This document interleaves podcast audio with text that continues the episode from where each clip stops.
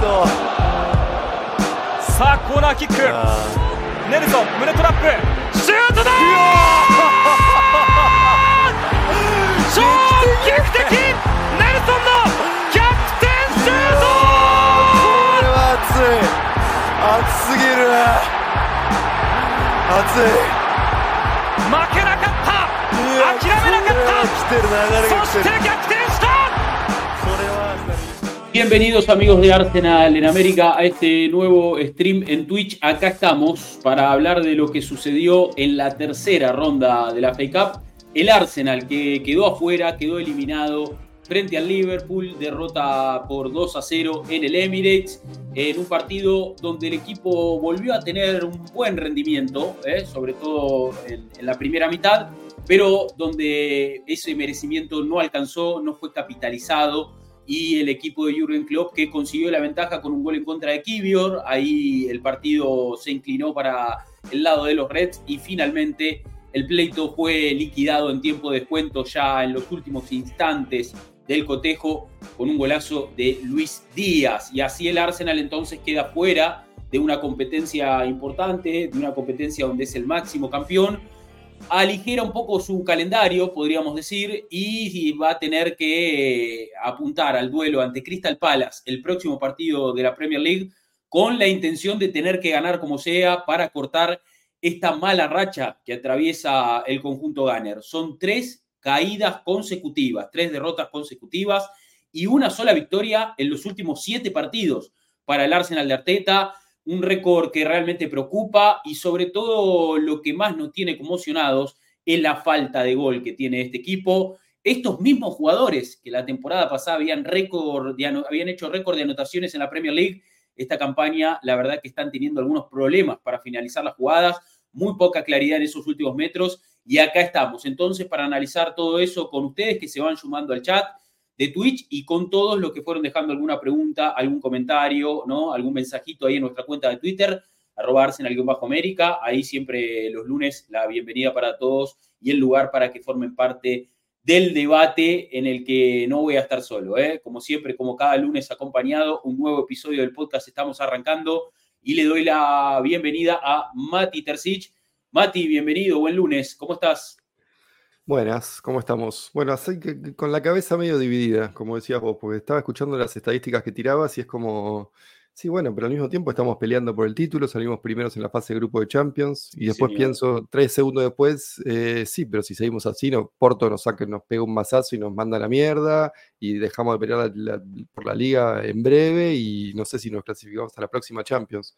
Digo, Mm. mi, mi cabeza catastrófica a veces le gana la- a la lógica y es como muy difícil. La verdad que es, es tan evidente que es una cuestión ya de una mezcla de mala suerte con bloqueo psicológico, que es como, ya hemos vivido esto como hinchas de Arsenal, cuando no le podíamos ganar a un, a un rival del Big Six de visitante, tuvimos como 10, 12 años sin poder hacer eso, llegaba a un punto que ya era psicológico el tema, que no era una cuestión de rendimiento, creo que ya entramos en esa, en, en esa instancia de vuelta con el tema goles eh, de, nuestros jugadores, y si encima le, le sumás la lesión de Gabriel Jesús, eh, que, el ot- que ayer para mí Ben White terminó tocado, que Saka está con el problema eh, casi crónico en, de sus, en uno de sus tobillos, que Martinelli no puede salir de la mierda, que Trozar no aporta, bueno, nada, empe- empezás que, que Odegaard la clava al, travesaño en vez de meterla al ángulo, es como que está todo tan enredado y tan embarrado que, que es difícil ver por dónde está la salida, pero tampoco no- nos podría haber venido mejor eh, el parate este, digo, Sí. eh, te decía fuera de aire. eh, lo único que no quería ayer era un empate, porque creo que necesitamos este parate de, de por lo menos 10 días para recargar baterías, para hacer un reset y para ver si podemos eh, retomar la buena senda cuando volvamos contra el Palace. Sí, totalmente. Bien. Le voy a dar la bienvenida también a Agustín Degotti. Dego, bienvenido, buen lunes, ¿cómo estás? Hola muchachos, Eh, buen lunes para todos, saludos a la gente que está del otro lado. Eh, un lunes bueno, complicado por supuesto porque quieras o no hay una preocupación latente con, con respecto al equipo, Eh, principalmente por supuesto por el tema de la falta de gol, que es lo, lo que claramente más resalta de todo. Pero se podría decir que estamos bastante endebles en el tema de las áreas también, y eso creo que es la mayor preocupación que, que podemos llegar a tener ahora mismo. Eh, me parece que que sobre todo teniendo en cuenta lo que fueron estos últimos tres partidos, donde Arsenal seguramente mereció un poco más, eh, y tal vez los últimos partidos en el Emirates, donde sin duda se generaron las chances de sobra como para haber podido ganar esos partidos y no se concretaron. Eh, me parece que hay una cuestión con, la pegada que nos está faltando, que, creo que es algo para, para, solucionar y como también comentábamos la eh, el programa pasado, es una cuestión difícil de, de, querer resolverlo de manera urgente con, con la velocidad que te exige el mercado de invierno y por supuesto las complicaciones que sabemos que tiene para, para poder incorporar jugadores de calibre, que claramente es lo que necesitaría Arsenal hipotéticamente. Eh, son tres derrotas al hilo, eh, un triunfo en los últimos siete partidos. Es la primera vez que pasa algo así en el ciclo Arteta. Quieras o no, es una alarma que se enciende, no para, para tal vez hablar de crisis, pero sí para, para por lo menos contextualizar lo que está viviendo el equipo ahora mismo y lo que claramente nos está costando convertir goles, que creo que desde que el ciclo Arteta se encaminó hasta hoy nunca nos había pasado de, tener una racha así tan mala de, cara al arco. Eh, desde Navidad son 56 remates al arco y un gol, y desde Navidad como local son 43 remates al arco y ningún gol. O sea, eso habla de que, de que claramente estamos muy endebles ahí y encima le tenemos que sumar el tema de la, de la mandíbula floja, porque de los últimos 10 remates que recibimos, 6 fueron gol. Entonces, lamentablemente, cuando entras en esa combinación de no puedo convertir, tengo muchas chances de la desaprovecho y cada dos llegadas que me hacen, una es gol, obviamente que la ecuación no, no, va a ser un número. Y, y, bueno, teniendo en cuenta que ayer Liverpool llegaba al Emirates eh, sin Virgil y sin Salah, parecía una buena oportunidad como para cambiar de página y creo que aunque hicimos méritos durante todo el partido como para haber ganado y creo que superamos al Liverpool en gran parte de las facetas del juego, algo que la mayoría de los equipos de Premier League no creo que puedan decir cuando juegan contra ellos. Eh, lamentablemente seguimos en esa dinámica que, como dice Mati, tiene mucho de psicológico y que claramente nos está costando despegarnos de esa cuestión y, de poder realmente eh, liquidar los partidos cuando se merecen, eh, arrancar ganando cuando se merece y es un tema que claramente hay que resolverlo de alguna forma y que, bueno, que por suerte ha llegado este parate para que por lo menos, eh, sobre todo los jugadores, el técnico y tal vez nosotros los hinchas, luego de lo que fue eh, obviamente la reacción de ayer y lo que sabemos que genera Arsenal cada vez que no se consigue el resultado deseado, eh, nos pueda servir a todos para, para tener un poco la cabeza más fría y pensar en el próximo partido que por supuesto una victoria se vuelve imperiosa. Ya. Sí, totalmente. Bueno, ahora el Arsenal vuelve a jugar recién el 20 eh, de enero. Estamos a 12 días del próximo partido. Hay tiempo como para refrescar un poco. Arteta habló de resetear eh, después del partido, habló de, un reset. Y me parece que es un poco lo que necesita el equipo a nivel mental, a nivel anímico, para, intentar eh, volver a recuperar su, su, mejor versión. Y es un poco ¿no? a lo que estamos tratando de apuntar. Lo que no quita que ayer la verdad que el Arsenal queda eliminado de una competencia, ¿no? Eh, un torneo menos para pelear, un, frente menos para pelear, queda eliminado prematuramente. Eh, algo que también ha, sucedido ¿no? en, el ciclo Arteta es un denominador común de, no avanzar tanto en FK más allá de la obtenida ¿no? en el arranque eh, del ciclo, ¿no? en su primer título como, como entrenador. Creo que, que, también hemos visto esta versión del Arsenal quedando fuera prematuramente de las copas y la verdad que, bueno, eh, hay que verlo eh, como es, lógicamente haremos el análisis correspondiente y, charlaremos de cara a lo que viene a futuro, ¿no? Un Arsenal que, como decimos, ya tiene que volver al triunfo para, poder recuperarse, para no perder más puntos en la Premier y para, recuperar eh, terreno en la pelea por el título, que me parece que es lo que ahora se convierte en un objetivo cada vez más importante y más prioritario porque se empiezan a cerrar otras puertas, ¿no? En algún punto. Entonces, bueno, eh, cuando quedan menos frentes abiertos hay que ir a pelear por eso y me parece que, hay que apuntar por ahí. Eh, el abrazo ahí para Nicolomo que se suma, al Presi, André Villavi, Luqui Liu, mi amigo Grane que está también ahí en el chat, abrazo grande, el Hugo Ganner como siempre presente, Javier Ortiz, bueno, se están sumando todos ahí de a poquito en el chat de, Twitch, Gabo Ponce también, y bueno, y ahí eh, empiezan a, a, llegar todos para, para este análisis en el que no va a arrancar con fecha de Premier, porque, bueno, evidentemente no estamos en condiciones de, hablar de, la Premier League porque jugamos por FA Cup. Lo que sí hay que decir que fue una, jornada de FA Cup donde, por lo menos ayer, muchos equipos de la, de la Premier eh, quedando de cara a jugar un repechaje, ¿no? Lo que quizás no sea, eh, o sea, a día de hoy para Arsenal eh, algo positivo, pero ¿quién te dice que después en el calendario no quede algún rival de turno complicado y, tengamos eh, partidos un poquito ¿no? más, más cómodos ¿no? en algún punto? Porque tu rival tiene que seguir su, su, campaña en Copa y bueno, y hay que ver también cómo avanza el resto de la competencia, pero por lo pronto eh, Arsenal, lógicamente, afuera totalmente de la FA Cup, o sea, descartado completamente este, de este, trofeo. Es una lástima por esto que decías un poco al principio también, ¿no? Es el máximo campeón Arsenal y uno esperaba que, más allá de ser Liverpool el rival, como dice Debo, venían sin Salah, sin Van jugamos de local, eh, primer partido del año, no sé, había algunas cosas que, uno podía ¿no? vaticinar de que podía ser un buen escenario para que Arsenal obtenga la victoria, pase de ronda y, revitalice este mal momento que viene trayendo desde fines del año pasado, porque las dos derrotas anteriores son las dos últimas de los partidos de diciembre, un diciembre súper agitado, donde Arsenal le, pasó factura ese desgaste. O sea, el, equipo sintió ese desgaste de diciembre.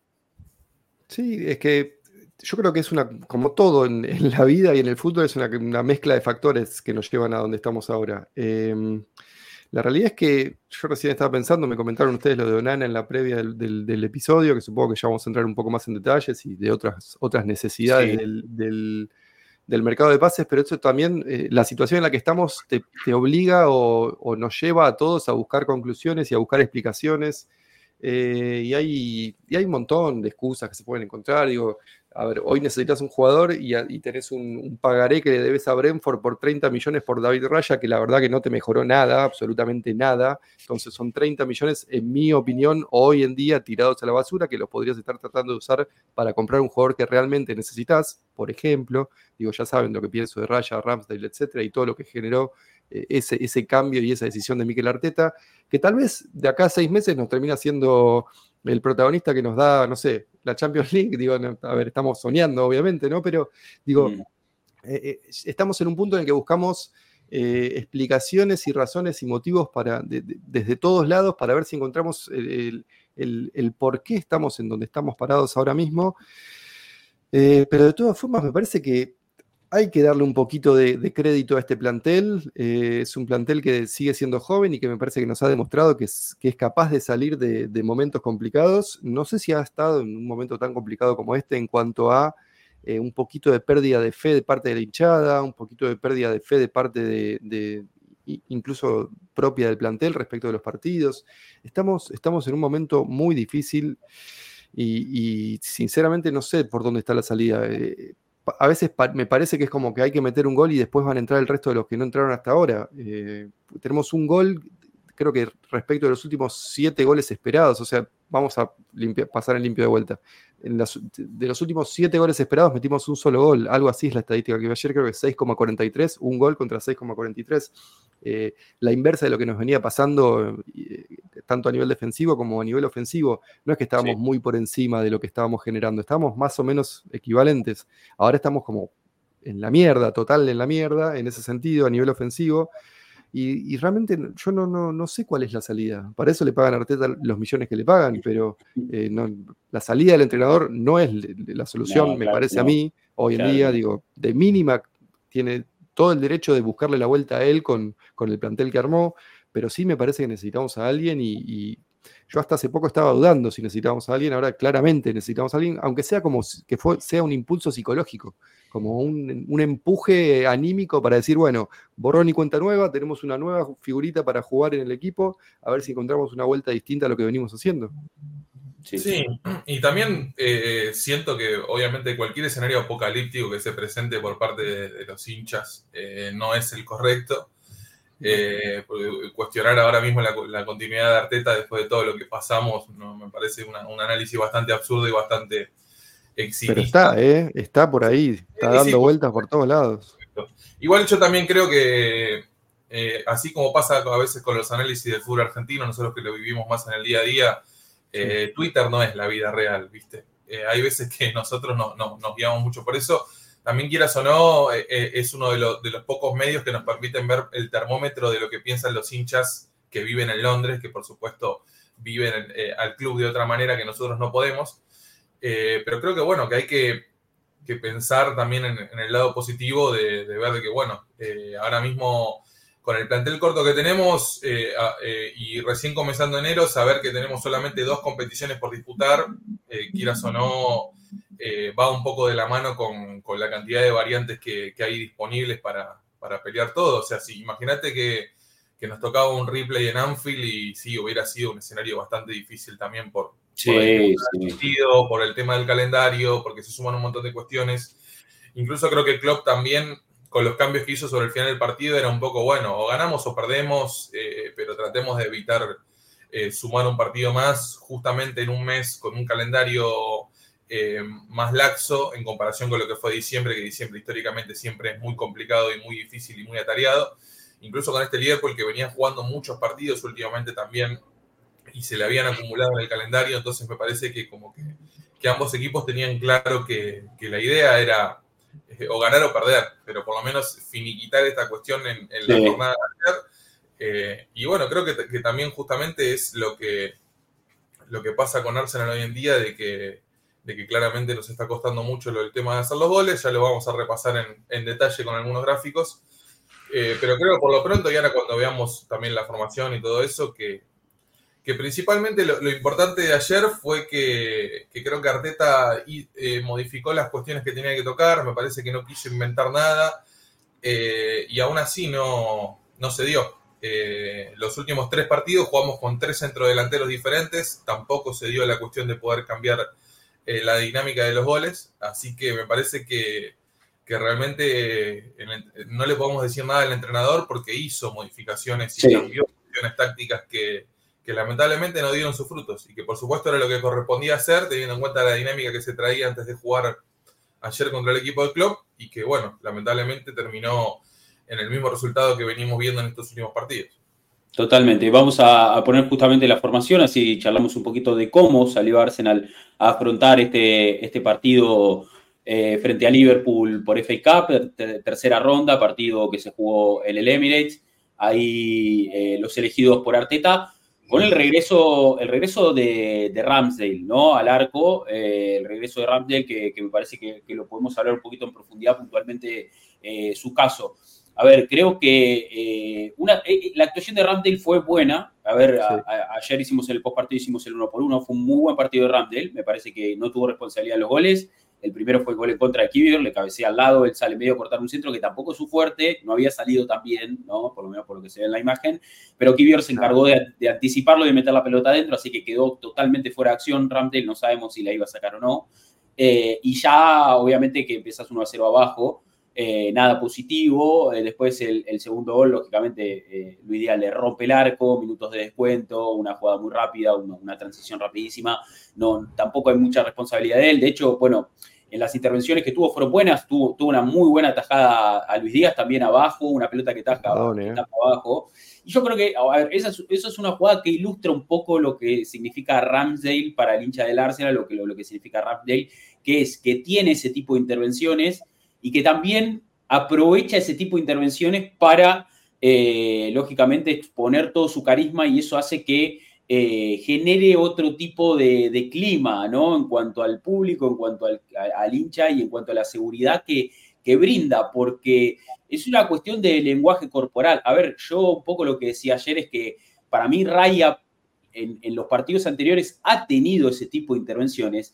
El tema es que el Raya, cuando saca esos pelotones, no se ríe, no eh, se saluda capaz con algunos compañeros, pero, pero pasan de largo, pasan completamente de largo, que me parece que eh, es, una especie de termómetro de cómo nos podemos, eh, de, la garantía, entre comillas, que nos brinda, que nos brinda Ramdale y que sentimos que Raya no.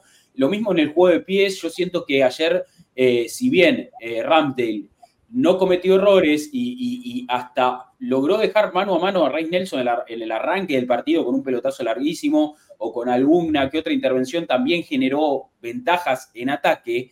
Me parece que Ramdale dividió mucho más la pelota de lo que lo divide Raya. Entonces, a ver, son márgenes muy finos entre uno y otro, pero lógicamente que eh, Ramdale es un loquito hermoso, divino, que nos cae bárbaro, que le tenemos mucho cariño, que nunca entendimos por qué salió del arco y que cada vez que ataja va a tener cierta, ¿no? Eh, eh, eh, tendencia al, a, celebrarle o a festejarle un poco más las cosas o a sentirnos un poquito más seguros. Eso es lo que yo siento, ¿no? No me parece que haya tanta brecha entre uno y otro. La actuación ayer de Ramdel fue una actuación de raya tranquilamente, pero, no, o sea, de cualquier partido de raya que hemos visto en Arsenal ahora. Es que ahí está la clave, Rodri. Coincido absolutamente con todo lo que dijiste. Digo, y, es como que el problema es exactamente ese, que no hay tanta diferencia. Entonces, ¿para qué lo traes? ¿Para qué gastas 30 millones a cuenta? ¿Para qué generas eh, fricciones en el vestuario, fricciones con los medios? Que pues sabemos que va a pasar porque Ramsdale es inglés, ataja en la selección. No hay nada que le guste más a los medios ingleses que hablar del Arsenal, porque es un. Es, eh, a ver, es el club preferido para criticar, para burlarse, más allá de que el United esté bastante mal. Digo, es, la realidad es esa, Arsenal es el club del que más, eh, uno de los que más genera, entonces, entre los, que, entre los grandes que más genera está más o menos, tenemos un tema interesante para hablar, un inglés, qué sé yo, chau. Arsenal es el foco, eh, cada partido tenés el primer plano de Ramsdale, cada partido tenés el primer plano de Raya si está en el banco. Digo, ¿qué ganaste? O sea, a cambio de todo este quilombo, ¿qué ganaste? Un arquero marginalmente mejor que es una cuestión de opiniones. Para mí no sé si es mejor, son lo mismo. Hoy en día siguen siendo lo mismo. Yo reconozco que tal vez es ligeramente superior con los pies raya, no me lo demostró, no lo siento, no me genera esa seguridad extra que debería generarme un cambio de arquero tan brutal como lo hizo Arteta, sobre todo no es que Ramsdale se equivocó tres veces seguidas, se metió tres goles en contra y entró Raya. Entró Raya porque sí, porque es lo que quería hacer Arteta cuando lo trajo, no porque había un, bajón en, la performance de Ramsdale. Entonces es como que ahí es donde no entiendo el, motivo. Yo se lo achaco también a la juventud de Arteta, a su inexperiencia, a su falta de manejo de vestuarios, que sí, está bien, lleva cuatro años de técnico, pero es su primer trabajo y es la primera vez que toma esta cantidad de decisiones y esta magnitud de decisiones respecto de un plantel profesional de primer nivel. Eh, pero en definitiva, digo, yo no tengo nada, yo acepté ya hace rato que Raya es el número uno, me parece perfecto, me siento seguro con él en el arco, me gusta, me parece un buen arquero, todo lo que quieras. Me gustaría que fuera 5 o 10 centímetros más alto, pero bueno, tampoco es una barbaridad, lo que no es petizo para nada, no es chorizo, no es bartés. Eh, pero es como que es una fricción más al, divino botón. Sí, sí, completamente. Eh, lo del tema de los arqueros, claramente lo hemos repasado el programa pasado en el ciclo Arteta hasta ahora, claramente es un punto débil que no, no se pudo forzar. De los cuatro arqueros que atajaron hasta ahora para Arteta, ninguno se pudo llegar a consolidar. Eh, lo que creo principalmente, y bueno, ya lo comenté también en el programa pasado, que seguramente haya una cuestión que exceda lo futbolístico y que nosotros no podamos saber. Eh, tampoco me parece criticable que, el entrenador después de la temporada pasada que tuvo haya querido meter un, upgrade con el tema del arquero. Eh, no olvidemos que también pasamos de Matt Turner a Raya, que ahí sí creo que salimos ganando y eso me parece que no es cuestionable. Y después creo que hasta ahora, lamentablemente, no se notó el tema del salto de calidad. Incluso creo que hay algo que Ramsey tiene que Raya no, que es un poco más, como decimos, del tema del carisma y el tema de poder manejar mucho mejor el área y el tema de la presencia que tiene, tal vez por su manera de ser, tal vez por su tamaño, eh, tal vez, eh, como decimos, porque es más carismático. Eh, pero bueno, creo que es una, como decimos, una decisión de la cual no estamos al 100% de acuerdo, pero por supuesto el entrenador también se ganó el derecho a, tomar una determinación como esa. Por lo pronto, Sí, pienso que, si se lo trajo a Raya principalmente por su juego de pies, hasta ahora no hemos visto esa faceta. Y te diría que ayer, a los tres minutos de partido, Ramsey puso una pelota que, Raya no puso en toda la temporada. Lo dejó mano a mano a, sí, que, no, que no pudo definir. Bueno, esa jugada que hizo Ramsey ayer es la jugada que esperábamos que hiciera Raya varios partidos, que te pueda sacar una ventaja con, su precisión en largo. Eh, pero bueno, hasta ahora no, no se dio. Eh, después, por supuesto, creo que también eh, el, debate este de por qué Ramsey perdió el puesto eh, sigue siendo, sigue estando sobre la mesa, porque realmente no hay cuestiones tan tangibles como para decir, bueno, pasó esto, pasó lo otro y por eso perdió el puesto. Simplemente el entrenador se decantó por otro arquero, ah, hay cuestiones fuera de la cancha que no lo sabemos. Hemos comentado también que Ramsey no reaccionó y su entorno no reaccionaron de la mejor manera luego de perder el puesto el padre salió a hablar eh, mal de la situación. Él, él también parece que, tiene como un perfil un poco más mediático que no sé si Arteta le convence tanto. El año pasado estuvo en un montón de podcasts, por ejemplo, hablando de, de diversas cuestiones. Yo no sé si Arteta está muy a favor de ese tema. Pero bueno, por lo pronto, eh, más allá de, lo que podamos pensar nosotros, realmente no, no hemos visto un salto de calidad. Y ayer por lo menos Ramsey volvió, atajó bien y a pesar de que perdimos, eh, no fue el responsable de la derrota, que eso también eh, no hubiera colaborado para nada con este debate, ¿viste? Si ayer volvía Ramsey y le atajaba mal, y bueno, ahí sí, estábamos ante, ante la duda. Pero bueno, por lo tanto, volvió, estuvo bien y por lo menos deja el interrogante para, para, ver qué va a pasar de acá a, final de temporada, porque claramente, si hablamos estrictamente de lo futbolístico, eh, ni, Raya está por encima de Ramsey, ni, Ramsey está por encima de Raya. no, eh, sí, sí, yo coincido, como, como decíamos recién, los márgenes son finos y, es una cuestión de, de gusto saber, creo que uno tiene cualidades que, el otro quizás no, o sea, eh, Raya se destaca en ciertas cosas que, que, quizás Ramsey no y viceversa, y bueno, pero me parece que son dos arqueros de, de, muy buen nivel y veremos cómo fluye todo. Capaz después, no sé, vendés a Ramsey en 60 palos, que sería poner una locura, pero viene un equipo importante, lo paga, hiciste un negocio con un arquero que te aportó, que te ayudó a subir el nivel del, equipo. Eh, no sabemos cómo va a terminar esta historia, por lo pronto hay una competencia entre ellos que es eh, eh, lógicamente interna, no, no sabemos exactamente en qué condiciones está, pero que sabemos que Raya tiene ventaja porque evidentemente es el arquero titular del Arsenal y ayer Ramsdale tuvo la oportunidad por ser un partido de Copa, una Copa de la que ya estamos eliminados, entonces también ahora el interrogante es en qué partidos vuelve a atajar Ramsdale, porque hay que ver si va a volver a atajar. Ese es un tema también, ¿no? Entonces, bueno, es cuestión de ver cómo, cómo avanza en ese sentido, pero uno una de las conclusiones que nos dio la, formación del Arsenal de ayer fue esa. La otra, eh, poniendo un poco en pantalla acá, es que Arteta intentó sacudir un poco el 11 en busca de variantes, volvió Jorginho a ser titular, más allá de, que en la defensa no hubo grandes cambios, solo, solo Kivior eh, afirmándose en el lateral izquierdo. El regreso de Jorginho, que había sido bastante protagonista eh, en algún pasaje de la temporada, octubre, noviembre,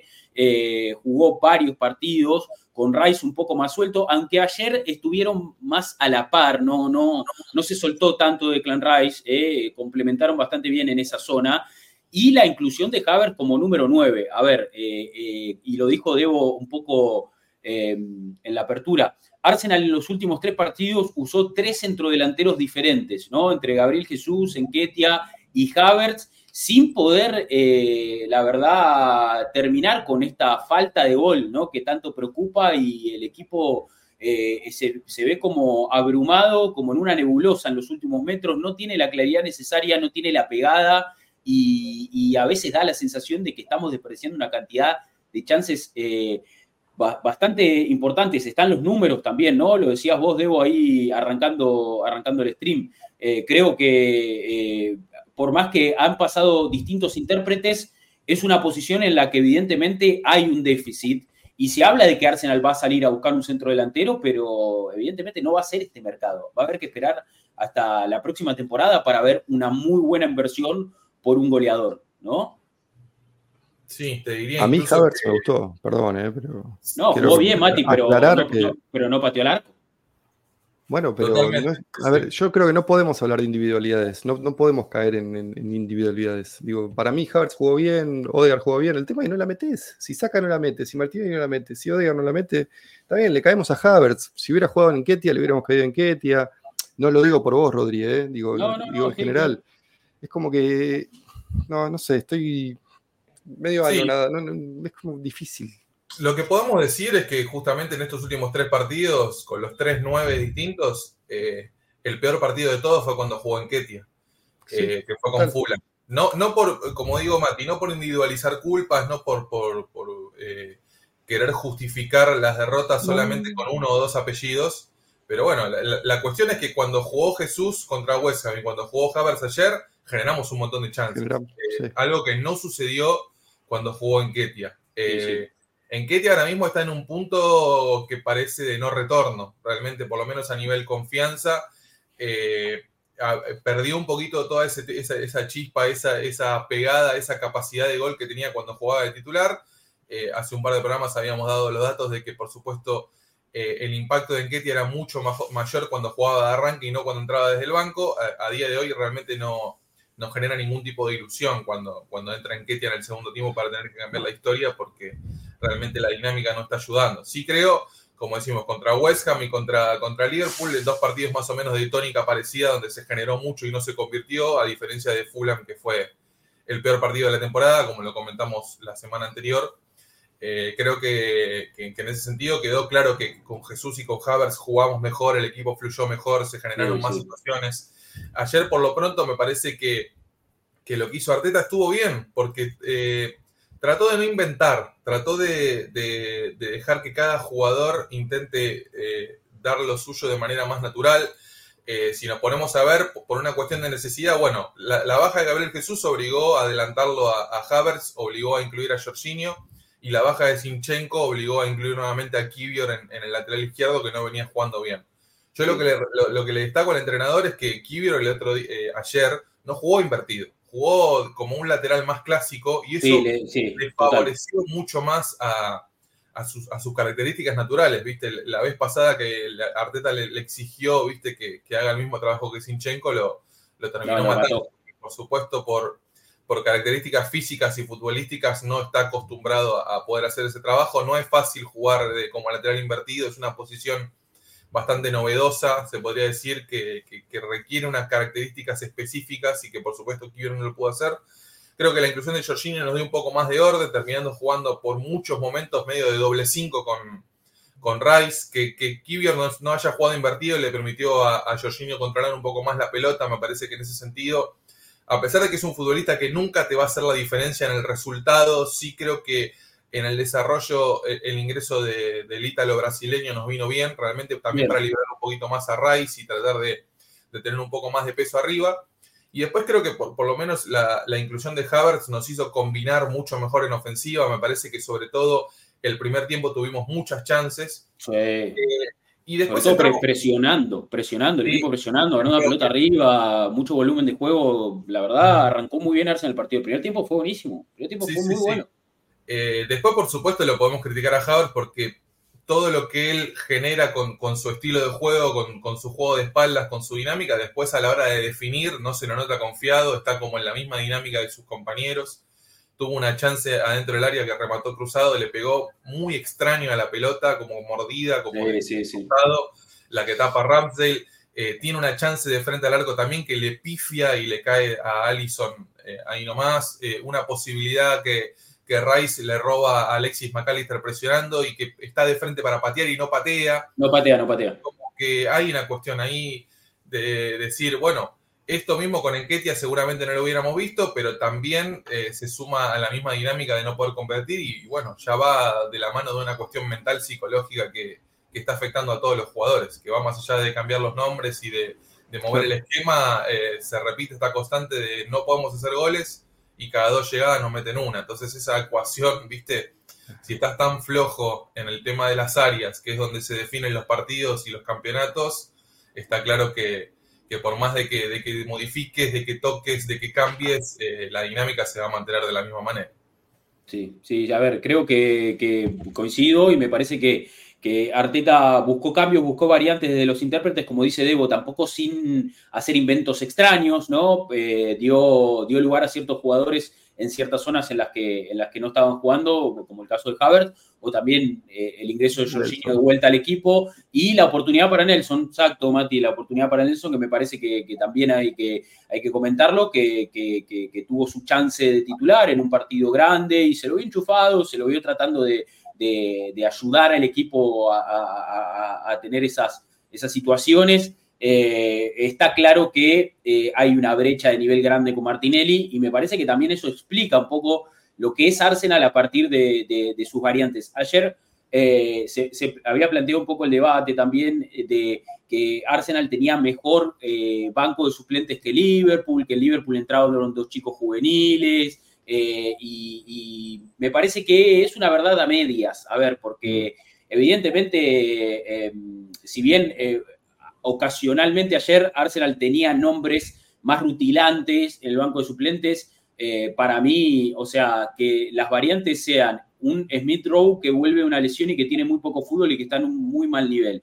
Un Trozar que tampoco está aportando tanto. Un Enquetia que sabemos lo limitado que es, más allá de que de que cumple con su labor y que ha tenido buenas rachas de goles y que ha ayudado al equipo también a, a crecer en algún punto de la temporada pasada, sabemos que no es un jugador que te va a, dar un salto de calidad gigante, ni que tampoco está a la altura de los grandes equipos de elite. O sea, en Ketia, en Manchester City, Liverpool, el equipo que más te guste, no tiene lugar. Entonces, estamos hablando también de que Arsenal tiene que seguir profundizando su plantel y que tiene que seguir con esa depuración.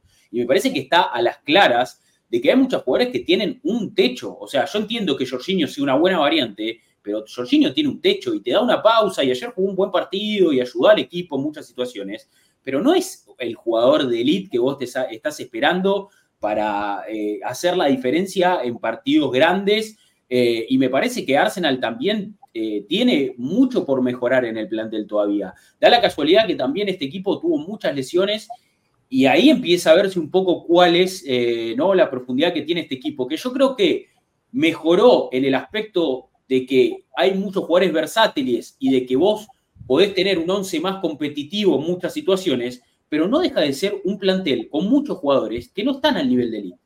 O sea, todavía hay que hacer una depuración que tiene que continuar, que la viene haciendo Arteta de que arrancó el ciclo, y que evidentemente eh, todavía pasa factura.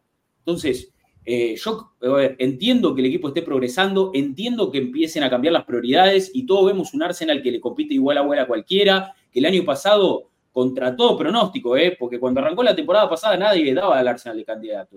Contra todo pronóstico fue el puntero del campeonato en gran parte de, la temporada y casi sale campeón, o sea, perdió el título en las últimas 10 fechas y fue uno de los mejores equipos del mundo en cuanto a nivel futbolístico. Entonces, contra todo pronóstico, dimos un gran salto de calidad y ahora todo el mundo pretende que Arsenal se mantenga en la elite como cosa natural y me parece que estamos batallando muy de atrás también en ese sentido, con los recursos que tenemos, con una Arteta que también deberá tener muchas cosas por mejorar. Pues lógicamente, a ver, yo sigo insistiendo que para mí no es el gran responsable, pero obviamente no le podemos quitar culpa de lo que está pasando porque es el técnico. Entonces, eh, hay muchas cosas que se ponen, me parece, es una coctelera que te termina dejando en esta situación de una victoria en los últimos siete partidos, tres derrotas consecutivas, el equipo afuera de una competencia nueva, y empieza a haber diferentes dudas, pero le ganás al Palace, volvés a la senda triunfal, con Liverpool jugás ahora arrancando febrero, mirá si le ganás el en Emirates, te metés de vuelta a la pelea por el título, lo bajás al Liverpool de la cima, ¿y qué? Y, de repente todo esto que estamos diciendo, o sea, se, disipa la crisis. Incluso más, te digo, en estos últimos partidos de Arsenal, hemos visto mejores actuaciones que en el arranque de temporada, en cuanto a rendimiento, ¿eh? no en cuanto a resultados. Pero el equipo ha jugado bien en estos últimos partidos, ¿eh? Y hemos jugado peor en el arranque de la campaña cuando ganábamos y estábamos punteros. Entonces, hay que matizar. Vamos al hipotético, Rodri. Vamos al hipotético. Imagínate si, por un milagro le empatábamos a West Ham y empatábamos con Fulham, solo perdíamos, perdón, em, para que se me mezclaron los partidos. Le empatábamos a West Ham eh, y no perdíamos con Fulham. Y caíamos con Liverpool en, en FA Cup.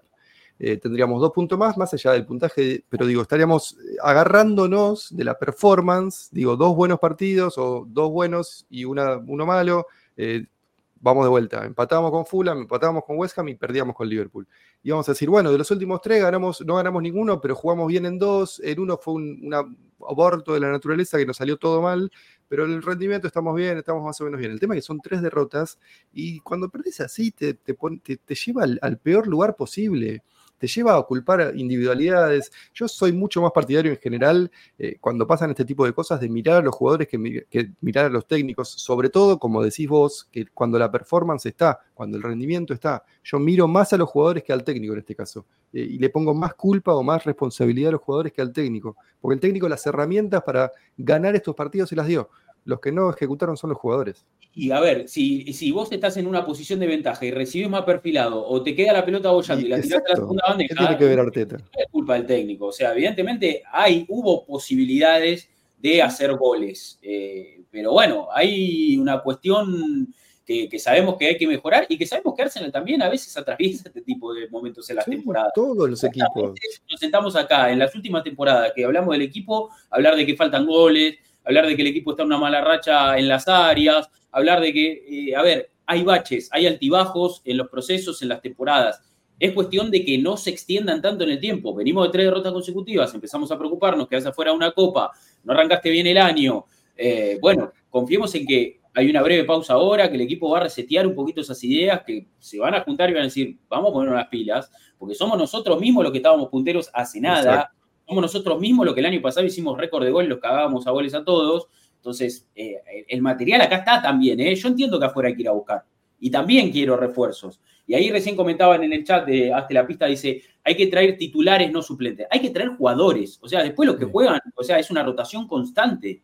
Eh, y en el banco va a haber titulares en algunos partidos que después van a ser o sea, van a jugar de arranque y es cuestión de tener material para ir rotando y variantes y jugadores de distintos perfiles, pero que todos estén a la altura de la elite, del primer nivel y no sabes que eh, en qué te va a tener una racha y después se va a caer o que Nelson es un buen futbolista y tiene buenas posibilidades, pero, viste, sabes que tiene un techo el tipo también. Yo lo quiero un montón a Rey Nelson, pero ¿hace cuántos años que es profesional y que está en la primera del Arsenal? Y evidentemente tiene un techo el chabón. O sea, no, no es que va a, ojalá despegue, ¿eh? ojalá de repente se convierta en Salah. Pero no sé si va a pasar. la veo. Si no pasa hasta ahora, ¿en qué momento va a pasar? ¿Me entendés? Sí, sí, por supuesto. El problema es cuando te das cuenta que hay muchos jugadores que llegan a su techo a la vez y que eso también te, te complica a nivel resultados. Tenemos un gráfico para ver lo que fueron los últimos tres partidos, la cantidad de chances que hubo al fin y al cabo todo gira alrededor de lo mismo. O sea, yo coincido con Mati que si los resultados hubieran sido distintos, seguramente el análisis y la sensación hoy en día sería muy diferente, pero está claro que todo gira alrededor del mismo problema, no podemos hacer goles. Y el fútbol es horrible cuando no puedes hacer goles, eh, realmente, y mucho más cuando los mereces, porque si estamos hablando de que los últimos siete partidos fueron como el de Fulham, y ahí sí estamos hablando de una crisis aguda y seria. Pero bueno, los últimos dos partidos en el Emirates parece que fueron calcados y ahora lo, vamos a ver eh, con el, gráfico. En el gráfico de los tiros. Eh, realmente eh, preocupa mucho porque son jugadas muy claras y son jugadas en cantidad. Y más allá de, viste, a veces la estadística de los goles esperados como que suena muy fría y no, termina reflejando lo que uno ve. Pero después ves los partidos y, y realmente todo gira alrededor de lo mismo, de, de llegar y no poder convertir de, que por tu falta de pegada después eh, los otros equipos se aprovechan. Y acá la tenemos. Fíjate la cantidad de tiros, el tema de los círculos, eh, de, dónde son. La mayoría son dentro del área rival también. Eso es lo que estamos hablando. Porque si vos me decís que de todos esos remates son de media a larga distancia, bueno, lo puedo llegar a entender. Pero fíjate lo, lo, mal que estamos a la hora de. Lo cerca del arco, ¿no? Lo cerca del arco que estamos, no podemos hacer el gol. El único gol eh, o sea, ahí tenemos 61 tiros en los últimos tres partidos, 6 goles esperados, un solo tanto. El único gol está ahí a, centímetros de, la línea del arco. Después el resto. Sí, que es, a ver, es el gol de Bucayo Saka ante Fulham que le rebota la pelota, o sea, se la lleva por delante, en un rebote queda leno. O sea, no es que enganchó al arquero y hicimos una jugada espectacular. O sea, un desborde, un rebote, gol. Sí, sí, totalmente. Quizá, la jugada menos clara de todas. Esto me parece lo más notorio de todo. Y está claro que, eh, que si no podemos, y como va a pasar, no va a venir un 9 de elite eh, ahora en este mercado, bueno, entonces habrá que encontrar otro tipo de soluciones. Eh, lo de Onana tal vez puede venir por el lado de, bueno, de, reforzar ahí el mediocampo, de, de, que Havertz se instale definitivamente como delantero. es una situación complicada, pero, pero no queda otra realmente. Lo, el tema de, la cantidad de goles ha bajado nivel considerable. Lo hablamos eh, el programa pasado, donde claramente, por lo menos en, lo que fue la temporada pasada y esta, habíamos llegado a ese punto donde el equipo tenía muchos goleadores con muchos goles. Ahora, a día de hoy, estamos en, una dinámica distinta. Eh, también tenemos otro gráfico para ver lo, lo, que vienen siendo los goles esta temporada. Y cuando lo vea la gente se va a dar cuenta claramente qué, es lo que está sucediendo y por qué estamos como estamos. Eh, a nivel general y a nivel plantel, el, equipo perdió muchísima pegada en comparación con lo que fue el año pasado. Incluso hicimos eh, récord de goles en una, en una Premier League. Eh, hicimos 88 goles la, temporada pasada. Incluso Arteta habló sobre ese tema y dijo que claramente el equipo había rendido por encima de las expectativas y que esperar que vuelva a repetir esa, situación, eh, iba a ser difícil. Por eso creo que también trajo a Havertz eh, para tratar de, modificar un poco esta cuestión de, la delantera. Y lamentablemente ahora mismo, eh, por la dinámica general, estamos con esa cuestión de que, el alemán no termina marcando ventaja. En este punto es como que se está quedando a medio camino. la verdad. No nos está sirviendo del todo como delantero, no nos está sirviendo del todo como volante. Mm. Eh, y creo que, que hay una cuestión, bueno, por supuesto del equipo, por supuesto propia del jugador y por supuesto de- de- del entrenador de, de darnos cuenta por qué no está terminando de rendir del todo un futbolista por el cual se pagó mucho dinero y un jugador que, que sin dudas es uno de los más talentosos del plantel. Eso no lo vamos a poner nunca en duda. No, no, totalmente. Eh, este es el gráfico, ¿no? Debo que, que hablábamos, el tema de, Sí. de goles. Eh, Bueno, fíjense, por supuesto, Bucayo eh, está arriba de. Fíjense que, bueno, me parece esto muy, muy claro para, para mostrarnos que Bucayo, a pesar de que no está teniendo una buena temporada, sigue siendo el que más minutos juega y es el que más goles hizo. a pesar de que viene flojo, flojo, y a pesar de que todos los partidos lo marcan de a dos, de a tres, Y lo eh, cagan a patadas. sorprende. Pero bueno, estamos llegando a la línea de los, ahí como dice arriba, 30 partidos esta temporada. Ningún jugador tiene, llega al doble dígito. Eso es Claro. lo preocupante, realmente. Tenemos Sí. a, a Saka con 9 goles, a Odegaard con 7, a Jesús con 7, a Enquetia con 6, con todo lo que le hemos criticado, está ahí en el top 4 de los que más goles Sí. hizo. sí. Mismo gol que Trozar, que no está pasando un buen momento, y Havertz también, que tiene 5, pero bueno, Havertz que un día es volante, un día es delantero, también está con esa cuestión medio difícil de llevar. Acá el, Estos el- Los jugadores más de un gol esta temporada. Sí, sí, totalmente. Eh, a ver, me parece que todos han bajado mucho la producción. Eh, Mm. Recuerden lo- lo- la, la- la cantidad de goles que hacían estos mismos nombres el año pasado. Eh, me parece que, que es mucha la brecha. Y sobre todo Martinelli. Martinelli, cuatro goles es bajísimo. Es muy poco. Muy poco Martinelli. Muy poco. Y después, bueno, sí, obviamente el resto, el resto por O sea, debajo de su si nos hubieran dicho que en enero Martinelli iba a tener un gol más que Rice en toda la temporada, no lo hubiéramos creído. Sí, sí, totalmente, totalmente. Es, es mucha la, la- la diferencia, es mucha la diferencia. Y Havertz tiene más goles que Martinelli, paradójicamente, por todo lo que sí, alemán. jugando, jugando mucho más de volante y con muchos partidos también en el arranque de temporada totalmente desorientado y tratando de adaptarse a una, a una nueva posición. Eh, me parece que, que- que sí, a ver, eh, y, y- y el bajón futbolístico de los de arriba es notorio, es real y me parece que explica un poco el momento Y que el equipo está, que está pasando a nivel ofensivo, todos al mismo tiempo, como dice Mati también, entonces eso hace que eh, indefectiblemente el equipo esté pasando por un bajón futbolístico en la ofensiva.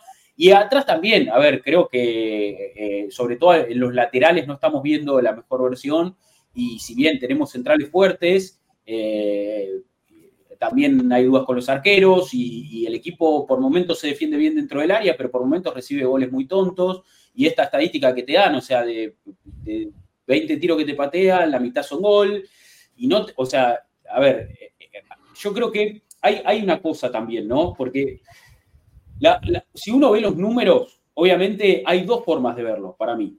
Uno puede decir, eh, Arsenal genera mucho, convierte poco, y le, o sea, le generan pocas chances y le hacen goles. O sea, de esas pocas chances, muchas son goles. Pero si vos, o sea, te pones a ver un poco, ¿no? Eh, el otro lado de la moneda de, de estos números, vos decís, bueno, el equipo está generando muchas situaciones de gol y le generan pocas situaciones de gol. El tema es el, el ratio de, de efectividad que hay en cada, en cada faceta, ¿no? Porque si el equipo pudiera convertir un poco más de esas chances y reduciría el margen de, de- de chances que le convierten, evidentemente estás hablando de un equipo que domina mucho sus partidos y que le genera más que los rivales. Entonces, Ganaríamos 4 a 2 todos los partidos. Claro, es fino el margen, ¿me entendés? Claro, totalmente. Es una cuestión de resultados, no es una cuestión de rendimiento. Aquí es una cuestión de resultados. El equipo está fallando en los resultados y en los metros finales y en las áreas. Pero no es una cuestión de que, de, de- de que está todo mal y de que el rendimiento es malo y de que hay que dar la vuelta por completa al sistema, al esquema, a los nombres, a los, porque he, he visto gente pidiendo cambios totalmente radicales. O sea, y me parece que, o sea, no, no estamos tan lejos de lo que es la mejor versión del equipo. Evidentemente No. falta afinar en los, en, en- en- en los polos, ¿no? En los extremos, en las áreas. Después es una es- cuestión de que el equipo está funcionando también, ¿eh? Sí. Porque si te Sí. llegan poco y vos llegás mucho, y es un poco lo que el equipo busca, y es un poco la manera de jugar que tiene el equipo y la que lo ha llevado hasta acá a ser líder de la Premier League, a pasar a octavo de final de la Champions sobrado. Entonces, no sé si es todo tan caótico como se piensa. No, y además está el tema factor que es el intangible más grande del fútbol, que es la suerte. Eso juega también y estamos en una mala racha. Esas cosas pasan también. Eh, no podéis medirlo, pero suceden. Más allá de malas definiciones, tenés mala suerte, todos los rebotes, a ver, todos no. Pero vos mirabas el partido ayer, cualquiera que esté atento, todos los rebotes le caían a jugadores de Liverpool. Todos, absolutamente todos. Y esas cosas son rachas y siempre yo, o por lo menos me hago cargo, vuelvo siempre al ejemplo de Unai Emery, esos 22 partidos invicto que estábamos todos muy emocionados, uy, recuperamos a nuestro Arsenal que siempre queríamos, pero los que sabían un poquito más de números y miraban eh, las, las métricas subyacentes de todo eso, te, estaban diciendo, ojo que esto no es sostenible, ojo que esto no es sostenible. Bueno, ahora yo creo que estamos al revés. Ojo que esto no es sostenible, pero por la inversa. Digo, los números se tienen que acomodar en algún momento, porque no existe, a ver, las estadísticas no son todo, no, no, son la mejor forma de prevenir lo que va a suceder, pero sí te mm. dan la pauta de lo que sucede realmente con el equipo. El equipo hoy está generando para convertir siete goles en los últimos siete partidos y metió uno solo. Eh, para recibir cuatro y me, le convirtieron siete. Estoy tirando números al azar, no son los números reales, pero más o menos andan por ahí. Hmm. Eh, cuando eso se acomode, porque es inevitable que se acomode, porque el, fútbol también tiene cierta, ciertos patrones que se, que se van cumpliendo y, repitiendo, eh, eso se va a acomodar y la discusión va a pasar a ser otra, porque si vos generás lo suficiente, eventualmente vas a convertir va a pasar. En algún momento vamos a ganar 4 a 0 de vuelta. Vamos a volver a tener vallas invictas consecutivas como, hace rato que no tenemos. Pero hoy no sabemos para dónde salir disparados.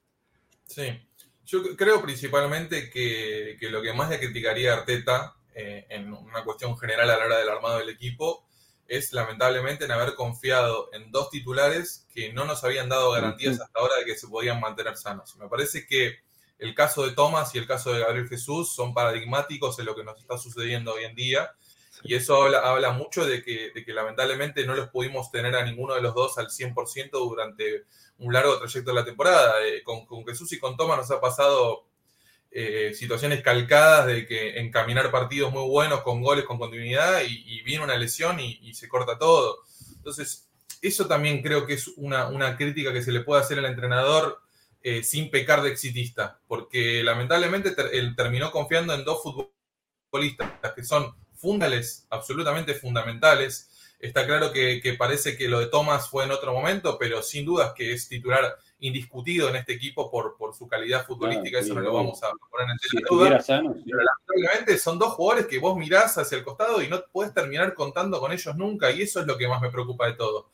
Lo del tema de, la ausencia de Thomas te obliga a reconfigurar todo el mediocampo, obliga a Rice a jugar casi todos los partidos, eh, a, jugar de pivote, cuando tal vez la idea era que juegue más suelto. Eso también, por supuesto, termina afectando la dinámica en general, también termina afectando la, importancia que tiene Havertz en este equipo, que tiene que jugar mucho más de volante o tiene que ser alternativa como delantero y en ese híbrido se queda en el medio y no se termina de definir. Entonces eso es lo que a mí me preocupa también. Después de haber confiado, yo por ejemplo, Tomiyasu me parece un jugador muy valioso, pero es otro futbolista que hasta ahora viene demostrando que no se puede contar con él. Eh, lo perdimos un montón de tiempo, volvió, eh, fue como un alivio y mágicamente ahora lo perdiste para la, para la Copa Asia y vamos a ver si hasta dónde avanza Japón, si no vuelve a tener otro tipo de lesión.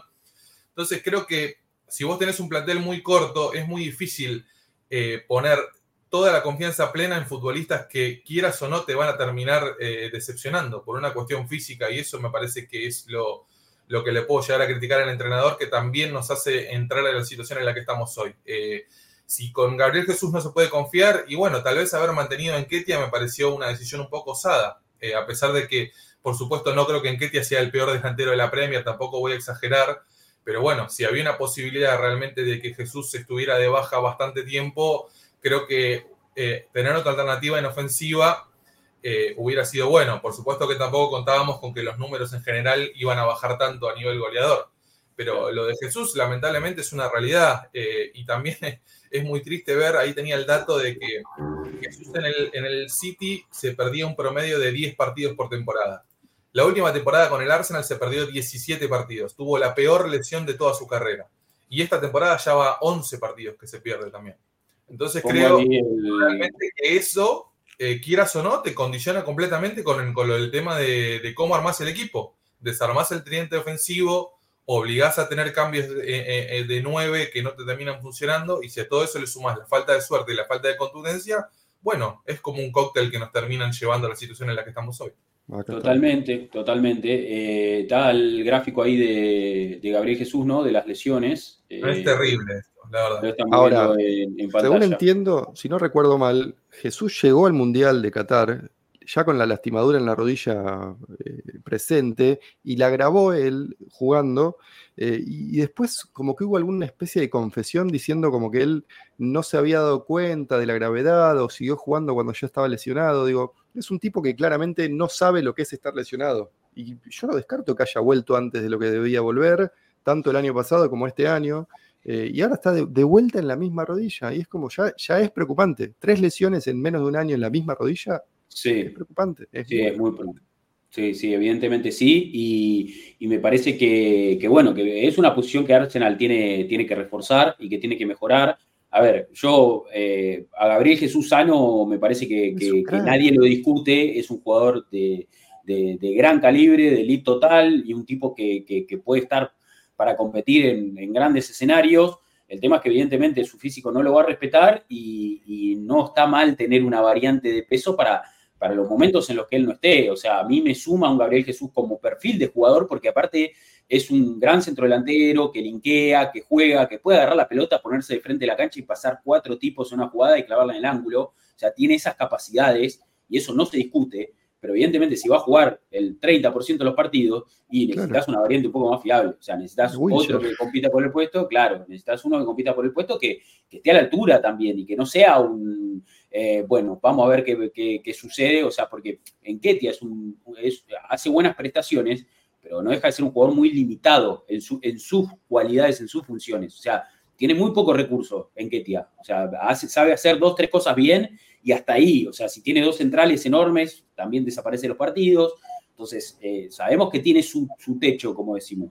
Y es cuestión de ir mejorando esas áreas. Yo creo que, lógico que, hubiera sido eh, positivo eh, mejorar esa área ya a esta altura, que, ya esté otro 9 pero también, como dijimos el programa pasado, creo que lo decía Debo, eh, tuvimos que hacer, o sea, el, el, plantel de Arsenal hubo que reconstruirlo por completo y todavía no, no está terminado el laburo, entonces, eh, qué sé yo, es una cuestión también de, tiempos, de plazos, de dinero, de, entran a jugar muchos factores y Arsenal persiguió varios objetivos en los últimos mercados que terminaron eligiendo otros clubes, tenés que reinventarte en el medio del mercado y decir, bueno, ¿cuál es la otra opción? Porque Gabriel Jesús vino pues no vino Vlaovic, o sea, eso también es cierto. Y Sinchico vino pues no vino Lisandro Martínez y Truzar vino pues no vino Mudrik. Entonces, me digo que sobre la marcha vos también tenés que empezar a, solucionar y a, tratar de enriquecer tu plantel con lo que hay al alcance, con los recursos económicos que vos tenés. O sea, no es todo tan sencillo como decir, che, ¿qué falta? Falta tal jugador, bueno, queremos a este, viene. No, no funciona así. O sea, entonces eh, entendamos que esto es un proceso y entendamos que el club también lo está atravesando, me parece, de la mejor manera posible. Nadie puede negar de que se ha invertido y se ha mejorado el plantel. O sea, son dos, son dos cuestiones que nadie puede negar. Entonces, podemos hilar más fino, que este tendría que haber venido, que este se pagó mucho, poco, que este no, que este... A ver, podemos ir caso por caso y empezar a analizar y desmenuzar. Ahora, como dijo Arteta en una de las últimas conferencias, ese es el, microscopio. Si miramos con el telescopio y miramos en gran perspectiva, las cosas se están haciendo. Hay un laburo, el entrenador está tratando de mejorar el plantel, el entrenador intenta constantemente mejorar el equipo. Después te pueden gustar las decisiones o no. Pero, a ver, la formación de ayer fue una formación totalmente inédita, con jugadores nuevos en, distintos puestos. Y me parece que si eso no es sacudir el equipo, ¿de qué estamos hablando? ¿No? Después también ayer algo que se criticó y que me parece que, estaría bueno que charlemos. Eh, el segundo tiempo de Arsenal claramente no fue tan bueno. De hecho, a ver, Klopp corrige sobre la marcha, hace un par de cambios. Se notó eso. Se notó los cambios, mejoró mucho el Liverpool, pasando con Luis Díaz a la derecha, eh, Gakpo ocupando más el medio, después entró Diego Jota un rato al, Luis Díaz jamás juega a la derecha. No, por eso, o sea, totalmente fuera de contexto, los, o sea, cambios que sacudieron el tablero. Eh, entró Gravenberg, o sea, empezaron, el Liverpool empezó a mover el banco, un muy buen banco, eh, ojo, porque estoy, diciendo que entró Diego J y Gravenberg, no los dos juveniles que entraron al final, que todos miran, entraron buenos jugadores también. Arsenal, a ver, a Arsenal le hacen el gol en el minuto 80, en el minuto 81 entra en Ketia y, o sea, eh, eh, el, relato es, eh, Arteta hace los cambios tarde. ¿Y cuándo cree que haga el cambio? Cuando, o sea, si el partido está 0 a 0, vos estás en partido y estás compitiendo. Ya había entrado Martinelli además. Y ya había entrado Martinelli. ¿En qué momento cree que entre? Claro, totalmente. ¿En qué, momento cree que entre el otro? Klopp se vio obligado a moverlo a Trent, Alexander Arnold, cuando entró Martinelli, porque las primeras dos jugadas se lo comió crudo. Totalmente. Eh, además yo anoté tres o cuatro chances. Yo anoté una pase de largo de White a Saka que no pudo definir. Eh, Saka no pudo tras centro de Havertz, eh, minuto 57, minuto 60, uh, Saka hizo cualquiera, puse yo, ya no me acuerdo qué jugada fue. pero tuvimos tres o cuatro. No fueron, no fue el primer tiempo, pero tuvimos tres o cuatro en el segundo. Sí, por eso. Entonces, ¿qué, o sea, que la gente yo creo que pretende que en el entretiempo Arteta ponga todos los delanteros que tiene en el banco y no es así. O sea, me parece que hubo, ayer hubo un duelo táctico también, entre dos. claro, aparte tampoco hay tanta variante, pero ayer hubo un duelo táctico interesante entre dos grandes entrenadores. Y Klopp es un técnico del carajo. O sea, tampoco que vamos a. el rival también juega. Vino el Liverpool al Vino el Liverpool en dos o tres años. Pero lo, pero lo dominamos absolutamente, que eso también es lo que te da bronca con el, eh, al final del día con lo del tema del resultado. Lo dominamos a Liverpool en casi todos los registros. No es habitual que este equipo de Liverpool, con el buen momento que está pasando, termine siendo superado por su rival. Eso creo que tiene un mérito. Por supuesto, todo decanta en lo mismo. Si no hacen los goles, ese, esa manera de dominar los partidos no te termina sirviendo. Eh, lamentablemente es así. Yo ahí anoté, eh, teniendo en cuenta los últimos partidos de, Liverpool, sobre, todo los remates en contra que tiene. Es un equipo que, más allá de que te suele pelotear a sus rivales, también tiene muy pocos remates en su contra. Eh, Arsenal eh, ayer le pateó 18 veces. Eh, cuando jugamos en Anfield, le pateamos 13 veces al arco. Y si vos tenés en cuenta el resto de los partidos, contra Newcastle, que lo pasó por arriba, Newcastle pateó 5 veces. Contra el Burnley, el Burnley pateó 9 veces, ninguna al arco. Contra West Ham, que también lo pasó por arriba, dos veces pateó el West Ham. Entonces, bueno, ahí también está la cuestión. Es decir, lo dominamos, le generamos un montón de chances a un equipo que no está acostumbrado a esto y aún así no le pudimos ganar. Esa es la gran frustración que, se genera. un partido ¿no? Hay toda una cuestión de decantación, de decir, no venimos jugando bien, un triunfo en siete partidos, no podemos hacer los goles. Entonces, quieras o no, el análisis general se suma al análisis particular de la jornada de ayer.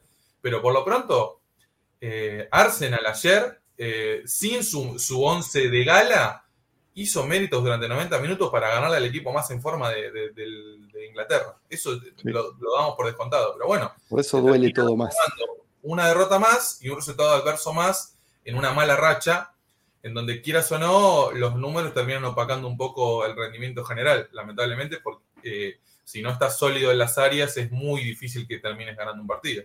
Sí, sí, total, total. Eh, bueno, eh, no sé, algo más para apuntar, si tienen algún dato ahí dando vueltas o cosas, si no, eh, podemos pasar a, las, a, las, preguntas que tenemos ahí también para, poder desarrollar el, análisis. Otro tema ahí ah, que... No hablamos de la presión. La presión de los primeros 15 fue presionando al mejor Liverpool en dos o tres años. La presión de Arsenal en los primeros 10, 15 era tremendo, tremendo. Por eso porque una de las jugadas, la jugada del travesaño de Odegar surge de una gran presión nuestra. Eh, y es una doble, triple jugada con un centro atrás que primero no se conecta con Odegar que patea el travesaño, con el rebote que nos vuelve a favorecer y tampoco podemos definir. Eso tiene que ser. es muy frustrante la, situación, ¿viste? Cuando haces todos los méritos eh, y no la, no la podés meter, e, es, terrible. Eh, porque volvemos a repetir lo mismo. Si estos siete partidos hubieran tenido la dinámica que tuvo el partido con Fulham, y el, análisis de hoy sería otro. Al fin y al cabo, eh, la actuación con Fulham termina siendo una excepción con respecto al resto de las actuaciones. Lamentablemente lo que se repite son los resultados. Y cuando no consiguen los resultados, eso eh, obviamente que van a caer las críticas. Es que debo, a ver, es, total, perdón, Mati, es totalmente contrafáctico lo que voy a decir, pero yo no tengo duda de que si Arsenal eh, ganaba estos tres partidos, estaríamos hablando de las mejores actuaciones del equipo en la temporada. Pero no tengo duda, ¿eh? Porque el equipo, o sea, el equipo generó un montón de chances y si los resultados hubieran sido diferentes, estaríamos contentísimos, estaríamos diciendo, che, el equipo está mejorando mucho, está generando muchas chances, eh, eh, atrás está, está, sólido, porque evidentemente si ganás no, no, no, hubiéramos recibido tantos goles, o sí, pero bueno, evidentemente sería otro el panorama, estaríamos, estaríamos mucho más conformes de lo, que, de lo que venimos estando desde el inicio de la campaña. me parece, por, por una cuestión de rendimientos. Acá el problema son los resultados, no los rendimientos. O sea, yo creo que hay que ajustar tuercas, todo lo que ustedes quieran.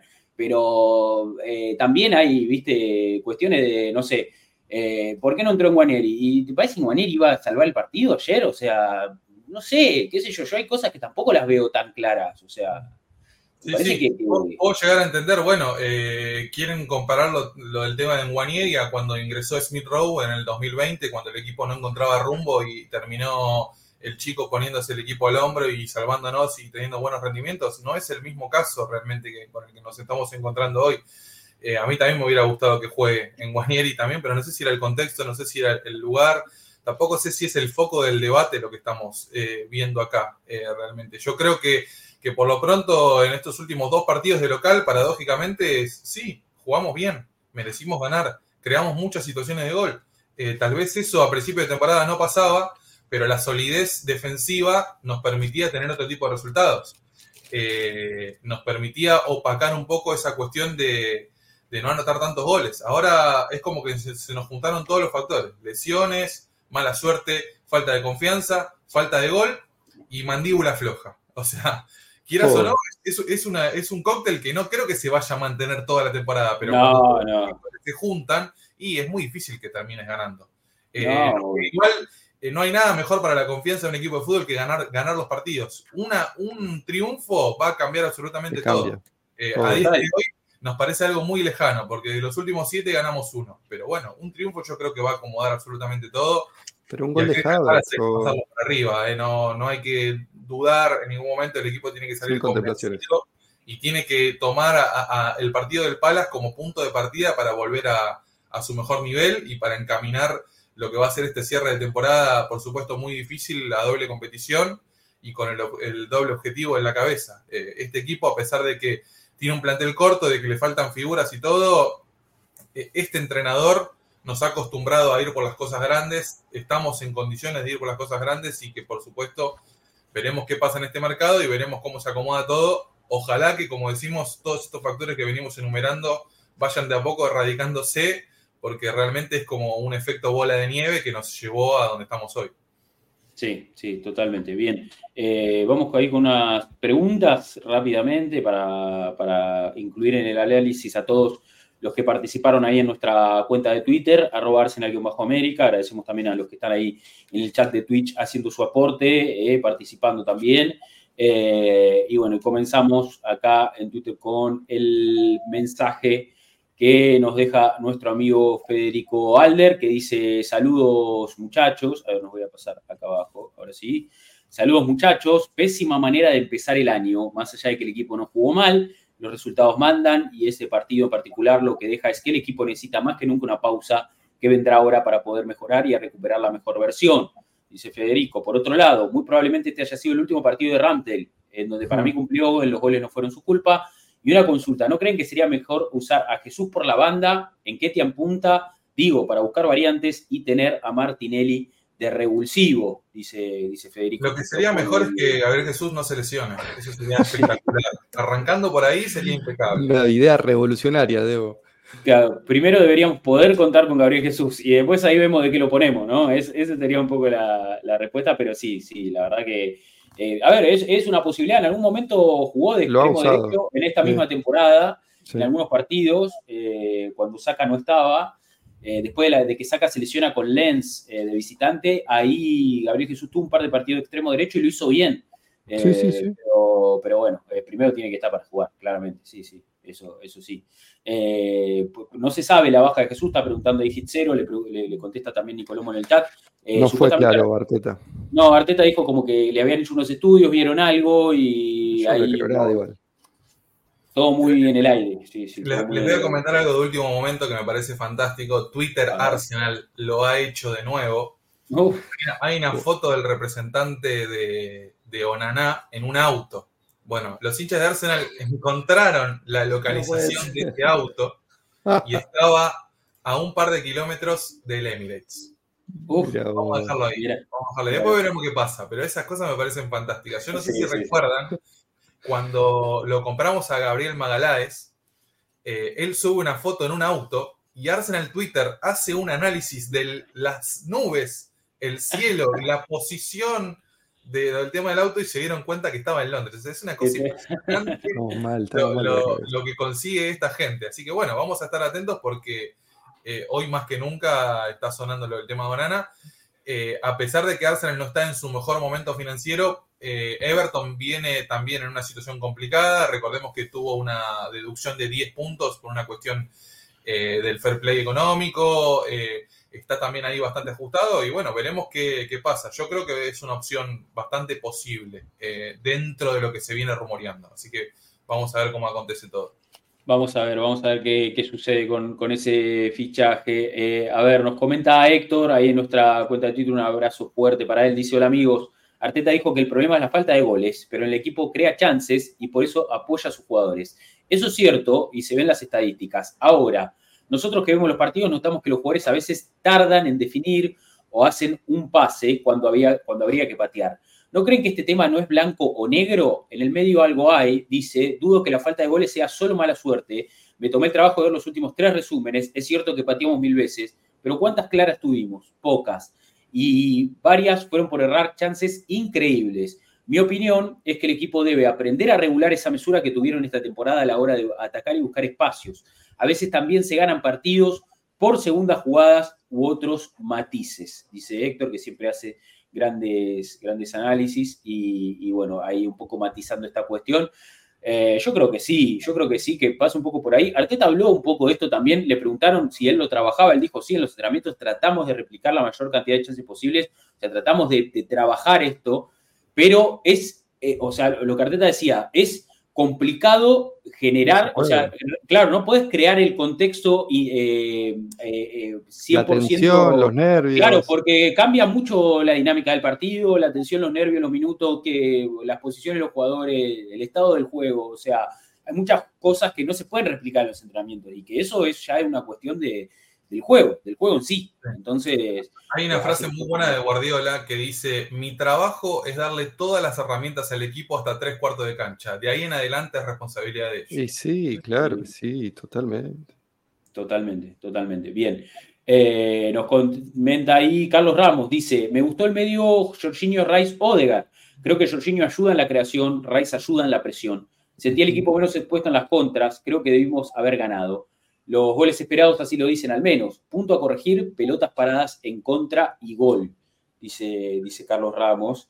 Eh, sí, sí, la verdad, el tema de las pelotas paradas es preocupante. Preocupante que, no, nos conviertan tanto. Veníamos bárbaros.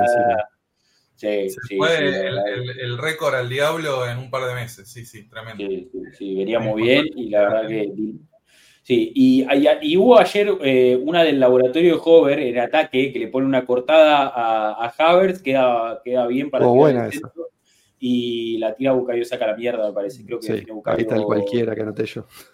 Debe, debe, haber sido esa, pero medio que se la encuentra porque Gabriel Magaláes ataca la pelota y le erra. Y sí, no fue una jugada, o sea, no definió cómodo pero esas son las chances que tiene que convertir. A mí me sigue pareciendo increíble y eso habla de, la calidad que tiene, que, saca teniendo la temporada que está teniendo, que debe ser de las más flojas desde que se consolidó, sea el que más minutos jugó y el que más goles hizo. Eso habla de que es un monstruo, realmente.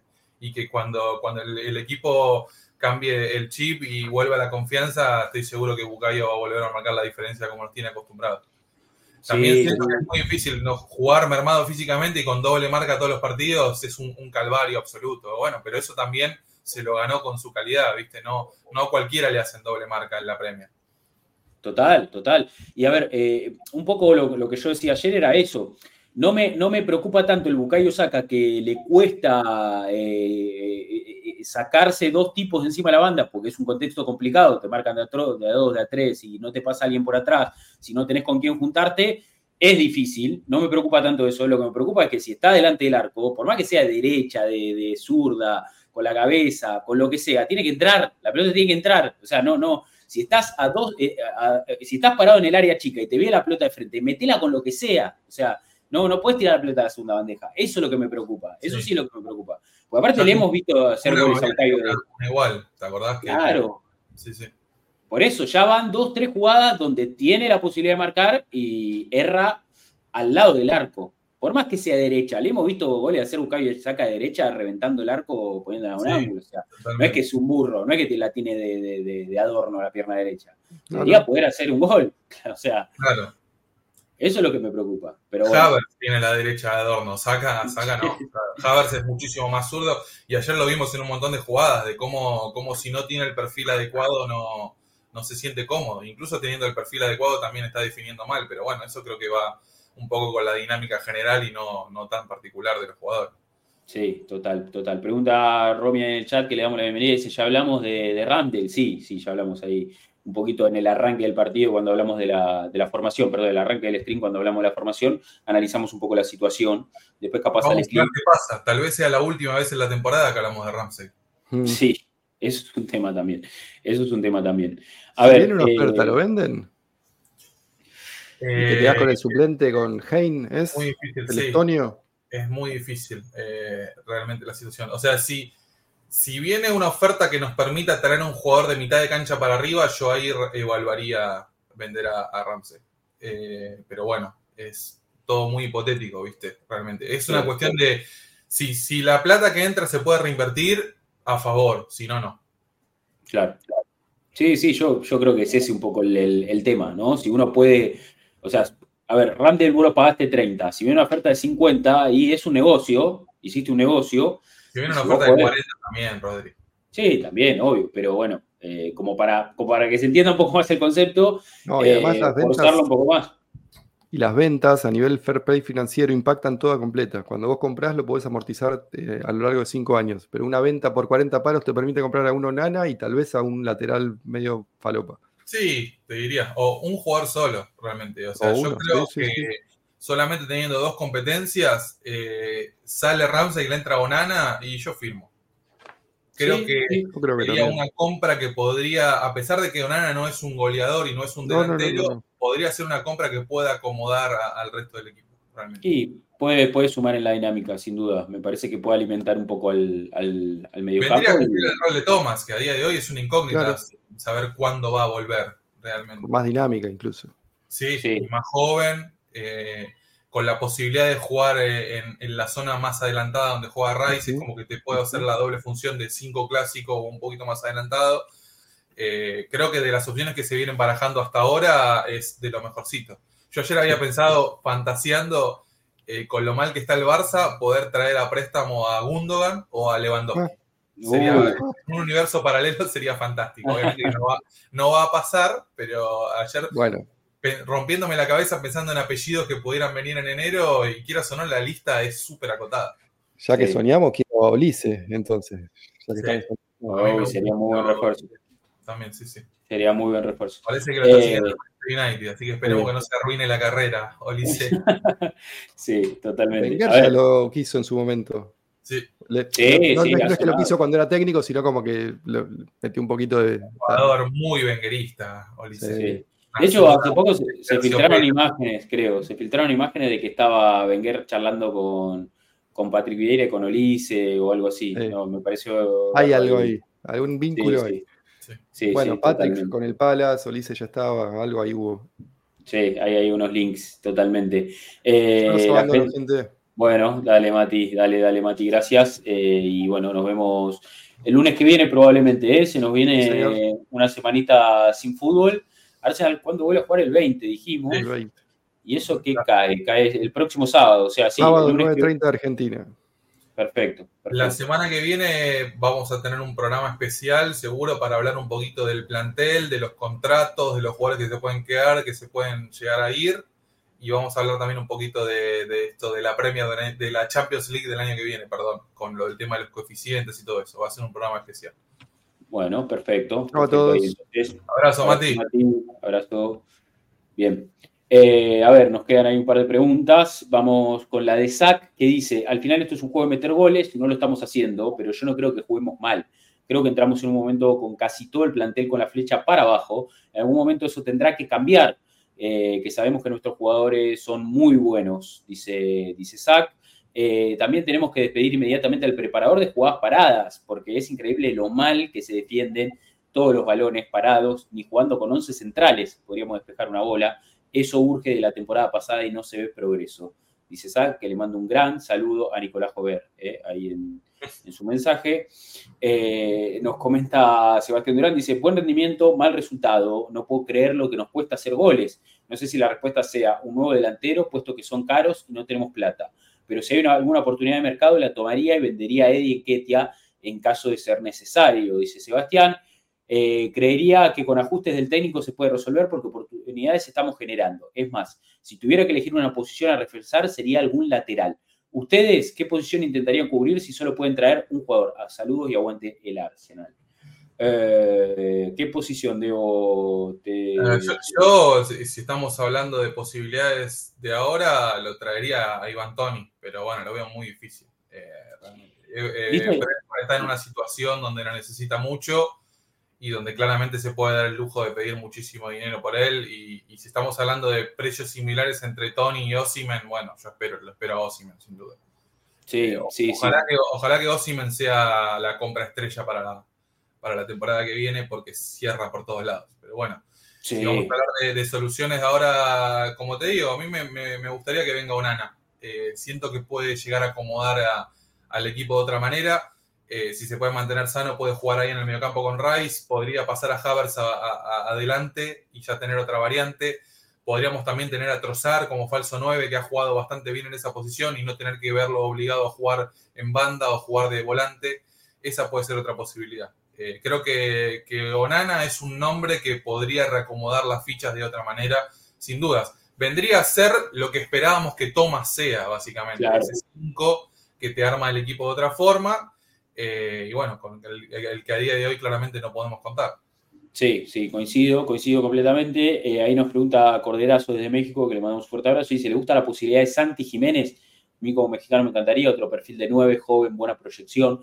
Eh, hay nombres, hay nombres. Eh... Bueno, tengo buenas referencias de Santi Jiménez, por sí. supuesto, no lo tengo muy visto, pero realmente desde que dio salto a Europa está teniendo una evolución interesante y parece ser un, un 9 ahí. Pero bueno, me parece que, que, justamente, y también teniendo en cuenta esto que comentamos la, eh, el programa pasado, que Arteta ha comprado muy pocos jugadores en ofensiva, solamente William, Trossard y Gabriel Jesús, me parece que el próximo delantero que va a venir va a tener que ser de calibre mundial. Por eso de que el tema de Ossimen cierra por todos lados y aunque sería una compra muy cara, sabiendo que tiene una cláusula de rescisión, es una cuestión de ir, negociarlo y hacerlo, básicamente. Mm. Sí, sí, sí, con, completamente. A ver, y a, a, mí particularmente me gustaría traer un, un, centro delantero, creo que es el siguiente paso para, para tratar de que el proyecto siga avanzando, ¿no? Me parece que Arsenal necesita eh, un 9 un poco más fiable, teniendo en cuenta esto. Gabriel Jesús selecciona mucho, y Enquetia tiene sus limitaciones. Bueno, es el, es el puesto. Es el puesto. ¿Necesitamos a alguien mejor que Enquetia? Sí. ¿Lo vamos a poder conseguir ahora en enero? Muy difícil. Muy difícil, muy, muy difícil. Sí, sí, muy, muy difícil. Pero bueno, como decís vos, Debo, si a mitad de año viene Osimen y eh, yo firmo, eh, no me importa que no venga nadie Obvio. ahora. O sea. Sí, quieras o no, viste, cuando estás ahora en el medio de la temporada, eh, pensar en, en, un refuerzo para el verano es como que te queda muy lejos la situación. Ojalá no, se, claro. Pero bueno, también quiero, quiero ganar algo esta temporada. Sí, sí, sí, sí, estaría bueno que, que esta temporada no, no, no, sea una temporada de transición como las demás, sino como que podamos ¿no? también consolidarnos en ese aspecto, totalmente, coincido. Eh, pero bueno, sabemos que está difícil, está difícil también la, el contexto, el mercado, no, no, no es sencillo. Eh, a ver, vamos ahí con el mensaje de eh, Rick Mailov. Dice, es feo decirlo, pero en los cuatro años de proceso es la primera vez que veo un retroceso, un retroceso. No mejoramos al Arsenal la temporada pasada. Eh, gastamos 70 millones en un experimento interior cuando supimos que necesitábamos un 9 diferente. Era previsible las lesiones de Sinchenko, Parte y Tomiyasu, dice, dice ahí el amigo. En la parte final del comentario coincido quieras o no, eh, haber confiado en jugadores que no han demostrado que se pueden mantener sanos toda la temporada, para mí es un error de planificación que se tendría sí, que haber sí. hecho de otra manera, eh, claramente. Y más, bueno, lo mismo, teniendo en cuenta que tenemos 2-9, que el titular no da garantías a nivel física y que el suplente iba a ser en Ketia, y ahí también yo hubiera hecho las cosas de, de manera distinta. Pero bueno, Coincido también y creo que, como decimos, si Thomas hubiera estado sano toda la temporada, el equipo se hubiera diagramado de otra manera. Para mí también el problema fue confiar en Thomas. Eh, sí, sí, ahí estamos de acuerdo. Estamos hablando de uno o dos jugadores que, que, que dentro de un once te terminan haciendo mu muchísima diferencia, porque en el plantel eh, a pesar de que Rice tiene las mismas características, no hay ningún jugador, ningún volante que sea mejor que Thomas. Ah. Y no hay ningún delantero que sea mejor que Gabriel Jesús, ¿viste? Entonces, si encima a eso le sumás que el, que el, el porcentaje de goles generales bajó muchísimo, y bueno, ahí también tenés la explicación de- del momento que estamos viviendo. Sí, en eso, en eso coincido completamente. Eh, después, eh, el- el- el- a ver, en el inicio del, del- del comentario, lo, de, lo del retroceso me parece muchísimo, me parece un montón, me parece un montón. Yo creo que obviamente que hay muchas cosas para mejorar y me parece que, que, Arsenal está, eh, lógicamente, en condiciones de seguir creciendo y es un equipo que sí, que, que- tiene mucho, mucho por mejorar y que lo vemos instalado en la Liga, lo vemos que ha, que, ha hecho una muy buena campaña la temporada pasada, peleando títulos y, lógicamente uno, uno espera que ahora el equipo se, se- sostenga en, e- en ese lote de los equipos que pelean por los títulos todos los años, que va hasta el final en cada, en cada competencia, pero ahí así que estamos retrocediendo, no sé, Sí. me parece demasiado. O no, el, el partido de Crystal Palace ya se presenta a priori como el partido más importante de la temporada, porque es el que te va a mos- a demostrar si, si tocas fondo y rebotás para arriba o si el fondo sigue siendo más profundo. Entonces esa cuestión, viste, de, de mantenerlo en el tiempo, decir, bueno, le ganamos al Palace y es como vos decís, también el partido del, contra el Liverpool en el Emirates en el horizonte va a marcar mucho de lo que va a ser el cierre de la temporada. En base al rendimiento y al resultado de ese partido, seguramente nos va a demostrar para qué estamos y dónde, dónde vamos a estar parados hasta mayo. Sí, sí, totalmente. Eh, a ver, aparte, a ver, yo creo que nos quejamos, si nos quejamos nosotros, ¿no? Con un Arsenal que hoy está en el top 4, no está puntero, pero está en el top 4, supo ser puntero hasta hace muy poco del campeonato, pasó sobrado su grupo de Champions, que no era un grupo exigente, lo, reconocemos y lo dijimos en la previa. Eh, lógicamente, después los partidos los tenés que jugar, pero bueno, Arsenal eh, llegó una fecha antes, ya clasificado a los octavos. Ahora tiene un duelo con Porto que Porto es campeón de Europa dos, dos veces, o sea, no, no es un equipo que, que- a nivel europeo sea, eh, sea, sea flojo, pero es un equipo de una liga menor, hay chance de ganar, hay chance de pasar, lógicamente hay que jugar esa eliminatoria también. A ver, estando en estas condiciones, nosotros pensamos que estamos en crisis, caótico, qué sé yo. ¿Qué le queda al Chelsea, que se gastó un billón de dólares y está eh, décimo, no le gana a nadie, o sea, de pedo que eh, pasa fases en algunas copas. Eh, ¿Qué le queda al Manchester United? ¿Qué le queda? O sea, a ver, me parece que nosotros también damos por sentado ciertas cosas que tampoco, está, o sea, tampoco son fáciles de conseguir y el equipo lo ha conseguido en esta temporada y, estamos en ese progreso. Entonces, para mí, en este contexto, está bien, perdiste tres partidos, ganaste uno de los últimos siete, no le haces un gol al arco iris, todo lo que ustedes quieran. Pero hablar de retroceso me parece un montón. O sea, me parece ir muy a fondo. Y no, no, no, no, no creo que sea. Es una sentencia, lo sumo que podremos hacer cuando termine la temporada. Ahora estamos en el medio del baile, ¿viste? Y es como muy difícil. Sí, estamos teniendo un bache, una mala racha, eso seguro. Pero no creo que se haya, haya retrocedido. Sí, también, eh, si vamos, si tampoco me parece justo haber, esperar que Arsenal juegue toda la temporada como jugó el primer tramo de la temporada pasada, que hicimos récord de puntos absoluto. Es muy difícil poder igualar eso. Eh, Volver a hacer 88 goles en Premier es muy difícil también.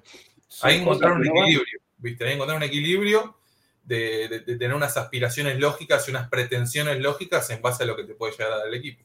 Totalmente, y a ver, y nos podemos quedar afuera con Porto y, y- y podemos estar ahí tratando de entrar al Eso sí sería un retroceso.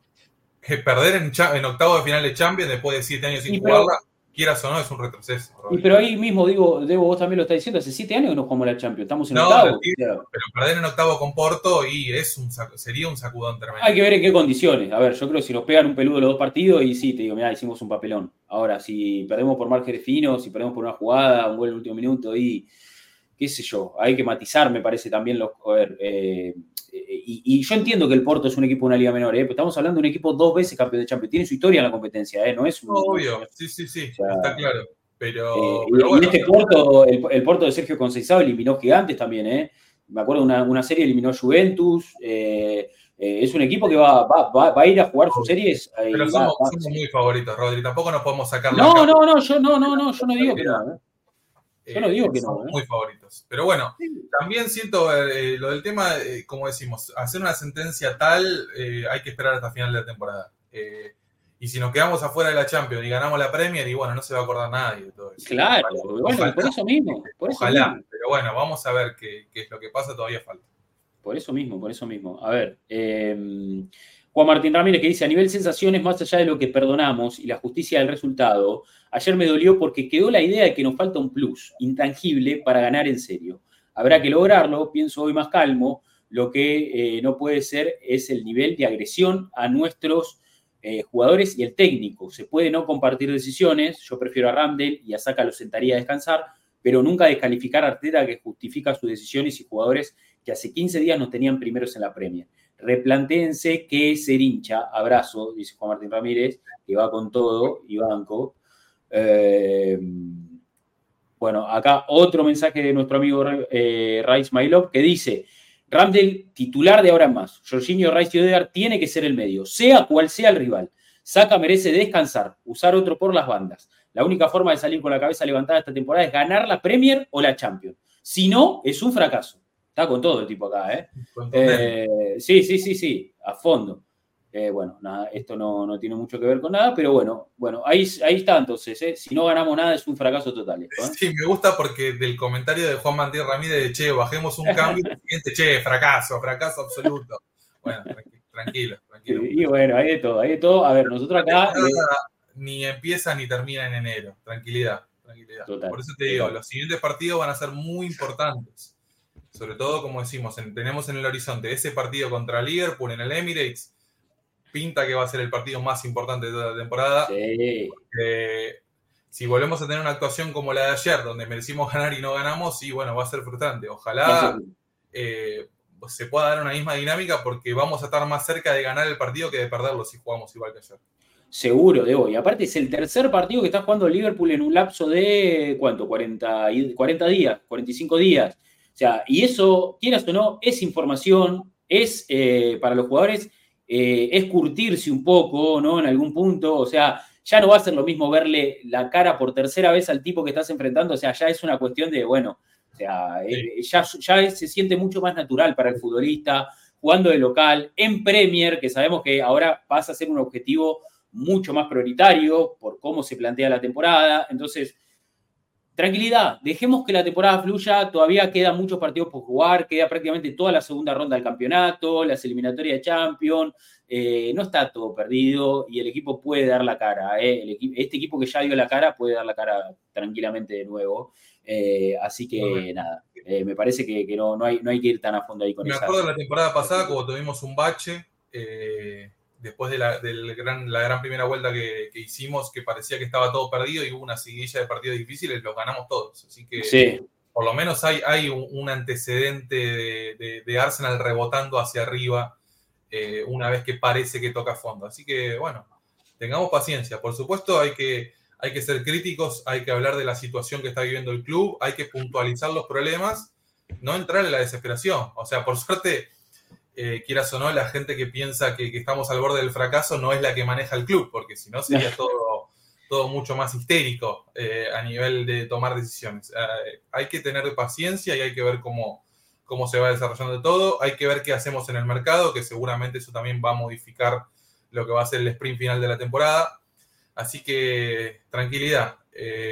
Me parece que que si ayer hubiéramos jugado el mismo partido que jugamos contra Fulham, la, situación sería muy diferente y el semblante sería muy Pues, de lo que fue el partido con West Ham, el partido contra Liverpool ayer, jugando contra el mejor equipo del torneo, eh, o de Inglaterra hoy en día, haberlo peloteado, haberlo merecido ganar, a ver, por lo menos eh, en, en, su intención y en lo que generaste, si te ibas 2-0 ganando en el entretiempo, nadie iba a decir nada. Bueno, esos son matices que quieras o no. Eh, eh, van más allá de, los resultados y de si la pelota entra o no entra. Por supuesto, como decimos, estamos eh, tocando los temas que nos parecen preocupantes, estamos hablando de las situaciones que, nos generan eh, preocupación, pero bueno, tranquilidad, tratemos de estar lo más tranquilos posible porque si no, bueno, en estas casi dos semanas que vamos a estar sin fútbol, nos vamos a volver locos. No, totalmente. A ver, y eh, ahora viene Crystal Palace, después viene Nottingham Forest, son los únicos dos partidos que le quedan a Arsenal en el mes, con eh, un lapso de 10 días entre uno y otro. O sea, 10 días jugamos con Palace, 10 días más jugamos con, con Nottingham Forest, son partidos que se van a poder preparar sobremanera, con los jugadores esperemos llegando frescos, no solo a nivel físico, a nivel mental, a nivel emocional. Eh, me parece que y son dos equipos a los que Arsenal debería ganarles, eh, claramente. Eh, así que me parece que ahí, si vos metés esas dos victorias, encarás el partido con Liverpool en Emirates, ya dejando un poquito atrás todo este mal sabor de boca, el mal cierre de año, el mal arranque y todo lo que estamos hablando, ¿no? Sí, estamos, eh, ahí estaba viendo el tema del fixture, los próximos, de los próximos seis partidos, cuatro son de visitante, también vamos a cambiar un poco esa dinámica de que veníamos jugando mucho en Londres o mucho local, recibimos al Palace y al Liverpool y jugamos de visitante contra Forest, West Ham, Burnley y Porto. A priori, salvo el partido con el Liverpool, somos favoritos en todos. Sí, y antes de Porto hay cinco partidos. O sea, y si Arsenal gana esos cinco partidos, la serie con Porto llega bárbaro. O sea, y ponerle que se, no sé, eh, se recupera Sinchenko, ponele, se recupera Gabriel Jesús, eh, recuperás sí, Vuelve, del ostracismo. Ponele, ponele que de repente aparece Thomas en el. Bueno, las cosas cambian. Entonces, nada, dejemos un poco que avance también. Estos 10 días van a ser importantes para que el equipo se resete seguro. Y, bueno, eh, veremos, veremos qué, nos depara un poco el destino. Queda un mensaje más, me parece el último, eh, de Sergio Chiribó, que dice: Hola muchachos, de lo único que me alegro es de no haber visto el partido, solo vi el resumen.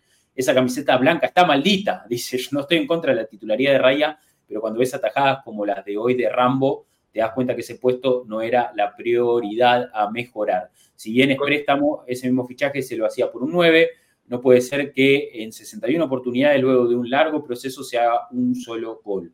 Con la baja de laterales, Tierney se hace extrañar. Ganar sí o sí, lo que queda de este mes, espero se aprenda de las derrotas, dice, Sergio. Esa última oración es eh, la frase perfecta para cerrar este stream, es lo que todos estamos esperando. Sí, sí, sí. Esperemos que, estas últimas tres derrotas consecutivas nos dejen alguna lección. Con la camiseta eh, blanca quedamos afuera contra el Forest de la FA Cup, ¿no? En el primer año. Eh, después... Que, Jet Spence la rompió toda, me acuerdo, ese día. Sí, eh, después lo compra Tottenham y ahora mismo está en la, Lo dieron a préstamo al Leeds esta temporada y el Leeds le acaba de cortar el préstamo por bajo rendimiento. Así que increíble lo, que bajó ese chico. Tremendo, tremendo. Después con esta camiseta blanca eliminamos al Oxford United eh, en un partido que hizo un gol el Neni y un doblete de Enquetia. Esto fue en, enero del año pasado. Seguro fue un eh, golazo, sí, un gol el Neni solo hace golazos. De afuera del área, seguro, seguro. Eh, y después Arsenal no sé con quién quedó afuera en esa FA pero, pero quedó en la cuarta ronda, quedó afuera. O sea, pasó una ronda sola. No sé si con Brighton o con alguno así, no era, no, no, no me acuerdo ahora no me acuerdo ahora. O con el eh, A ver, eh, FA Cup, fue la FA Cup 2021. Lo que queda claro es que después de haber ganado ese FA Cup en pandemia, nos fue muy mal en el torneo. Sí, sí, sí, sí, eso sí, eso desde ya. Eh, a ver, estoy, no me quiero quedar con la duda. ¿Con quién quedamos afuera? A ver, en la última FA Cup ganamos al Oxford y quedamos afuera. Ah, con el City, 1 a 0. 1 a 0 con el City. Ah, eh, es el eh, otro partido que merecimos ganar, que Ortega fue figura absoluta. ¿El gol de a qué? El arco del City, que trozar acá es un golazo y hizo un gol a qué, es verdad. El gol de a qué, el gol de a qué, exacto. Sí, sí, a hacer gol de a qué. Sí, exacto. Bueno, tampoco tuvimos mucha suerte con los cruces, ¿no? O sea, te toca Liverpool, te toca City. Y, sí, sí, sí. Tremendo. Y medio que, medio que se complica, se complica un poco. Pero, pero bueno. Eh, al, por ejemplo, el PSG jugó la Copa de Liga contra un equipo de la sexta división de ah, Francia, imagínate. caminando, caminando. 9, a, 0 ganó, ¿no? O sea. Sí, sí, sí, sí, No, no, no, tuvo que hacer mucho esfuerzo. Dice el Google ahí en el chat, otro partido que merecimos ganar. Parece chiste y triste a la vez. Dice, Ese me acuerdo, me acuerdo patente porque lo peloteamos al City en el, en el Etihad. Eh, que el City obviamente tenía un equipo alternativo, pero lo peloteamos, en fin. Y, no, y nos ganaron con un gol ahí medio de suerte de, de a qué. Sí, Sí, recuerdo, recuerdo. bueno, eh, estamos viviendo ahora eso.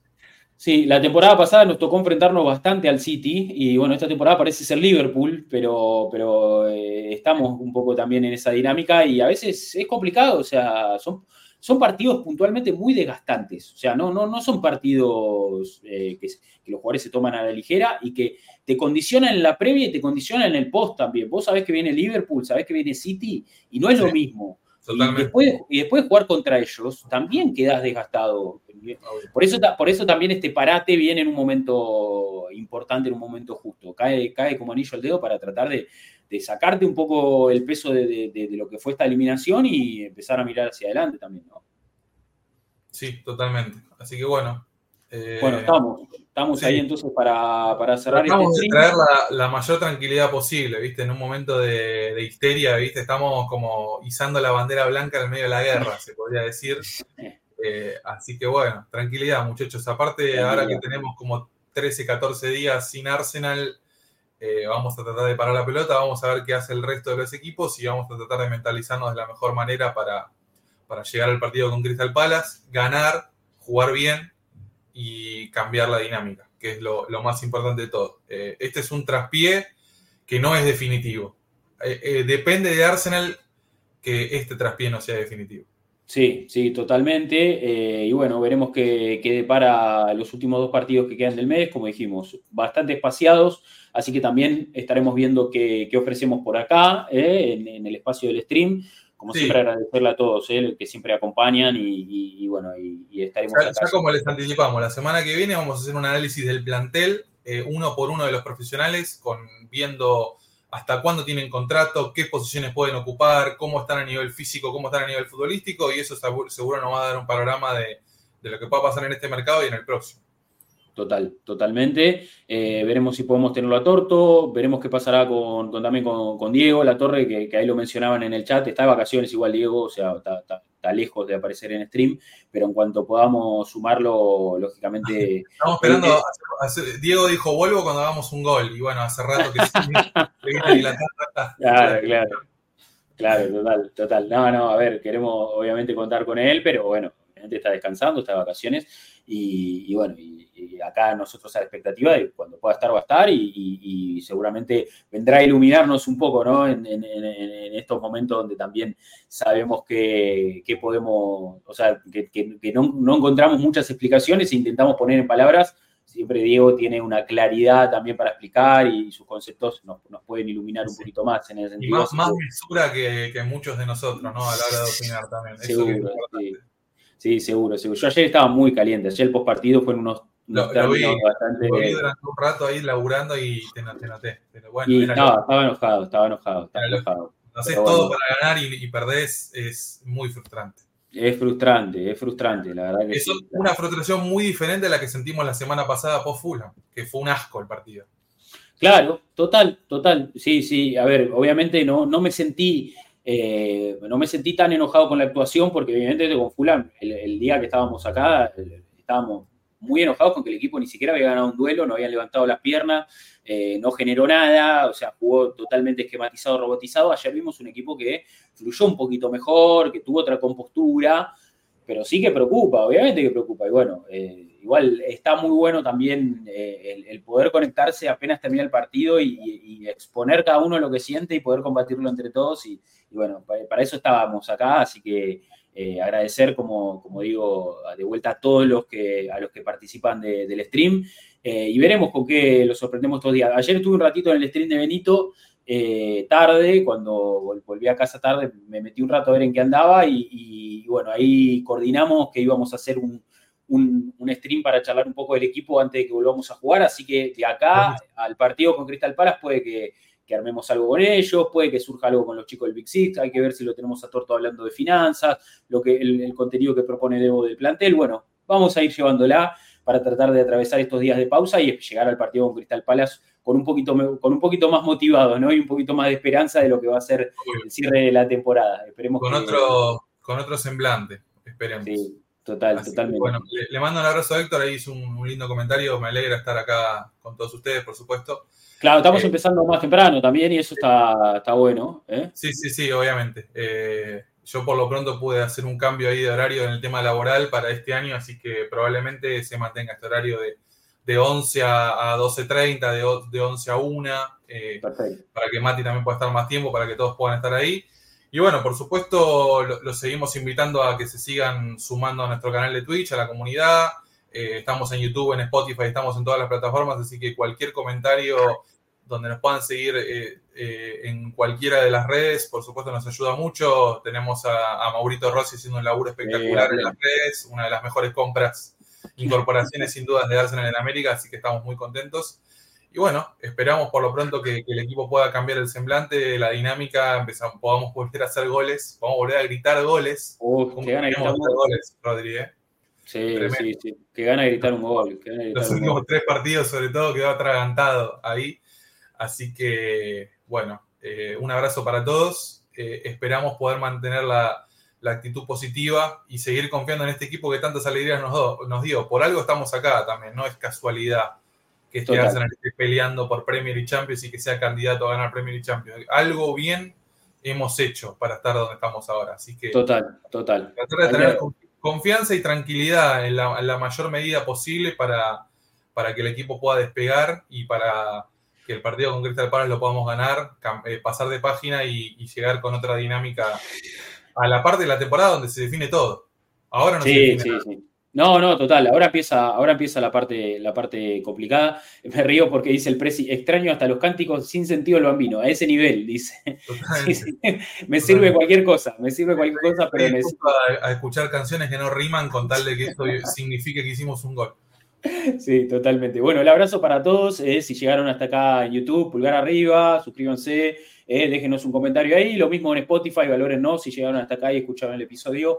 Y bueno, gracias a toda la gente de Twitch, eh, nuestra plataforma, la que hemos elegido para, para trabajar a fondo. Y bueno, vamos para adelante, vamos para adelante con respecto a, todo lo que viene. Como dice Debo, viene la parte más álgida de la temporada, el arranque del 2024, así que a seguir laburando, a seguir laburando y a seguir metiéndole.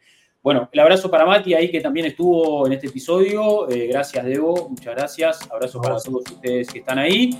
Nos vamos a reencontrar la próxima eh, y como siempre vamos a decir, aguante el Arsenal.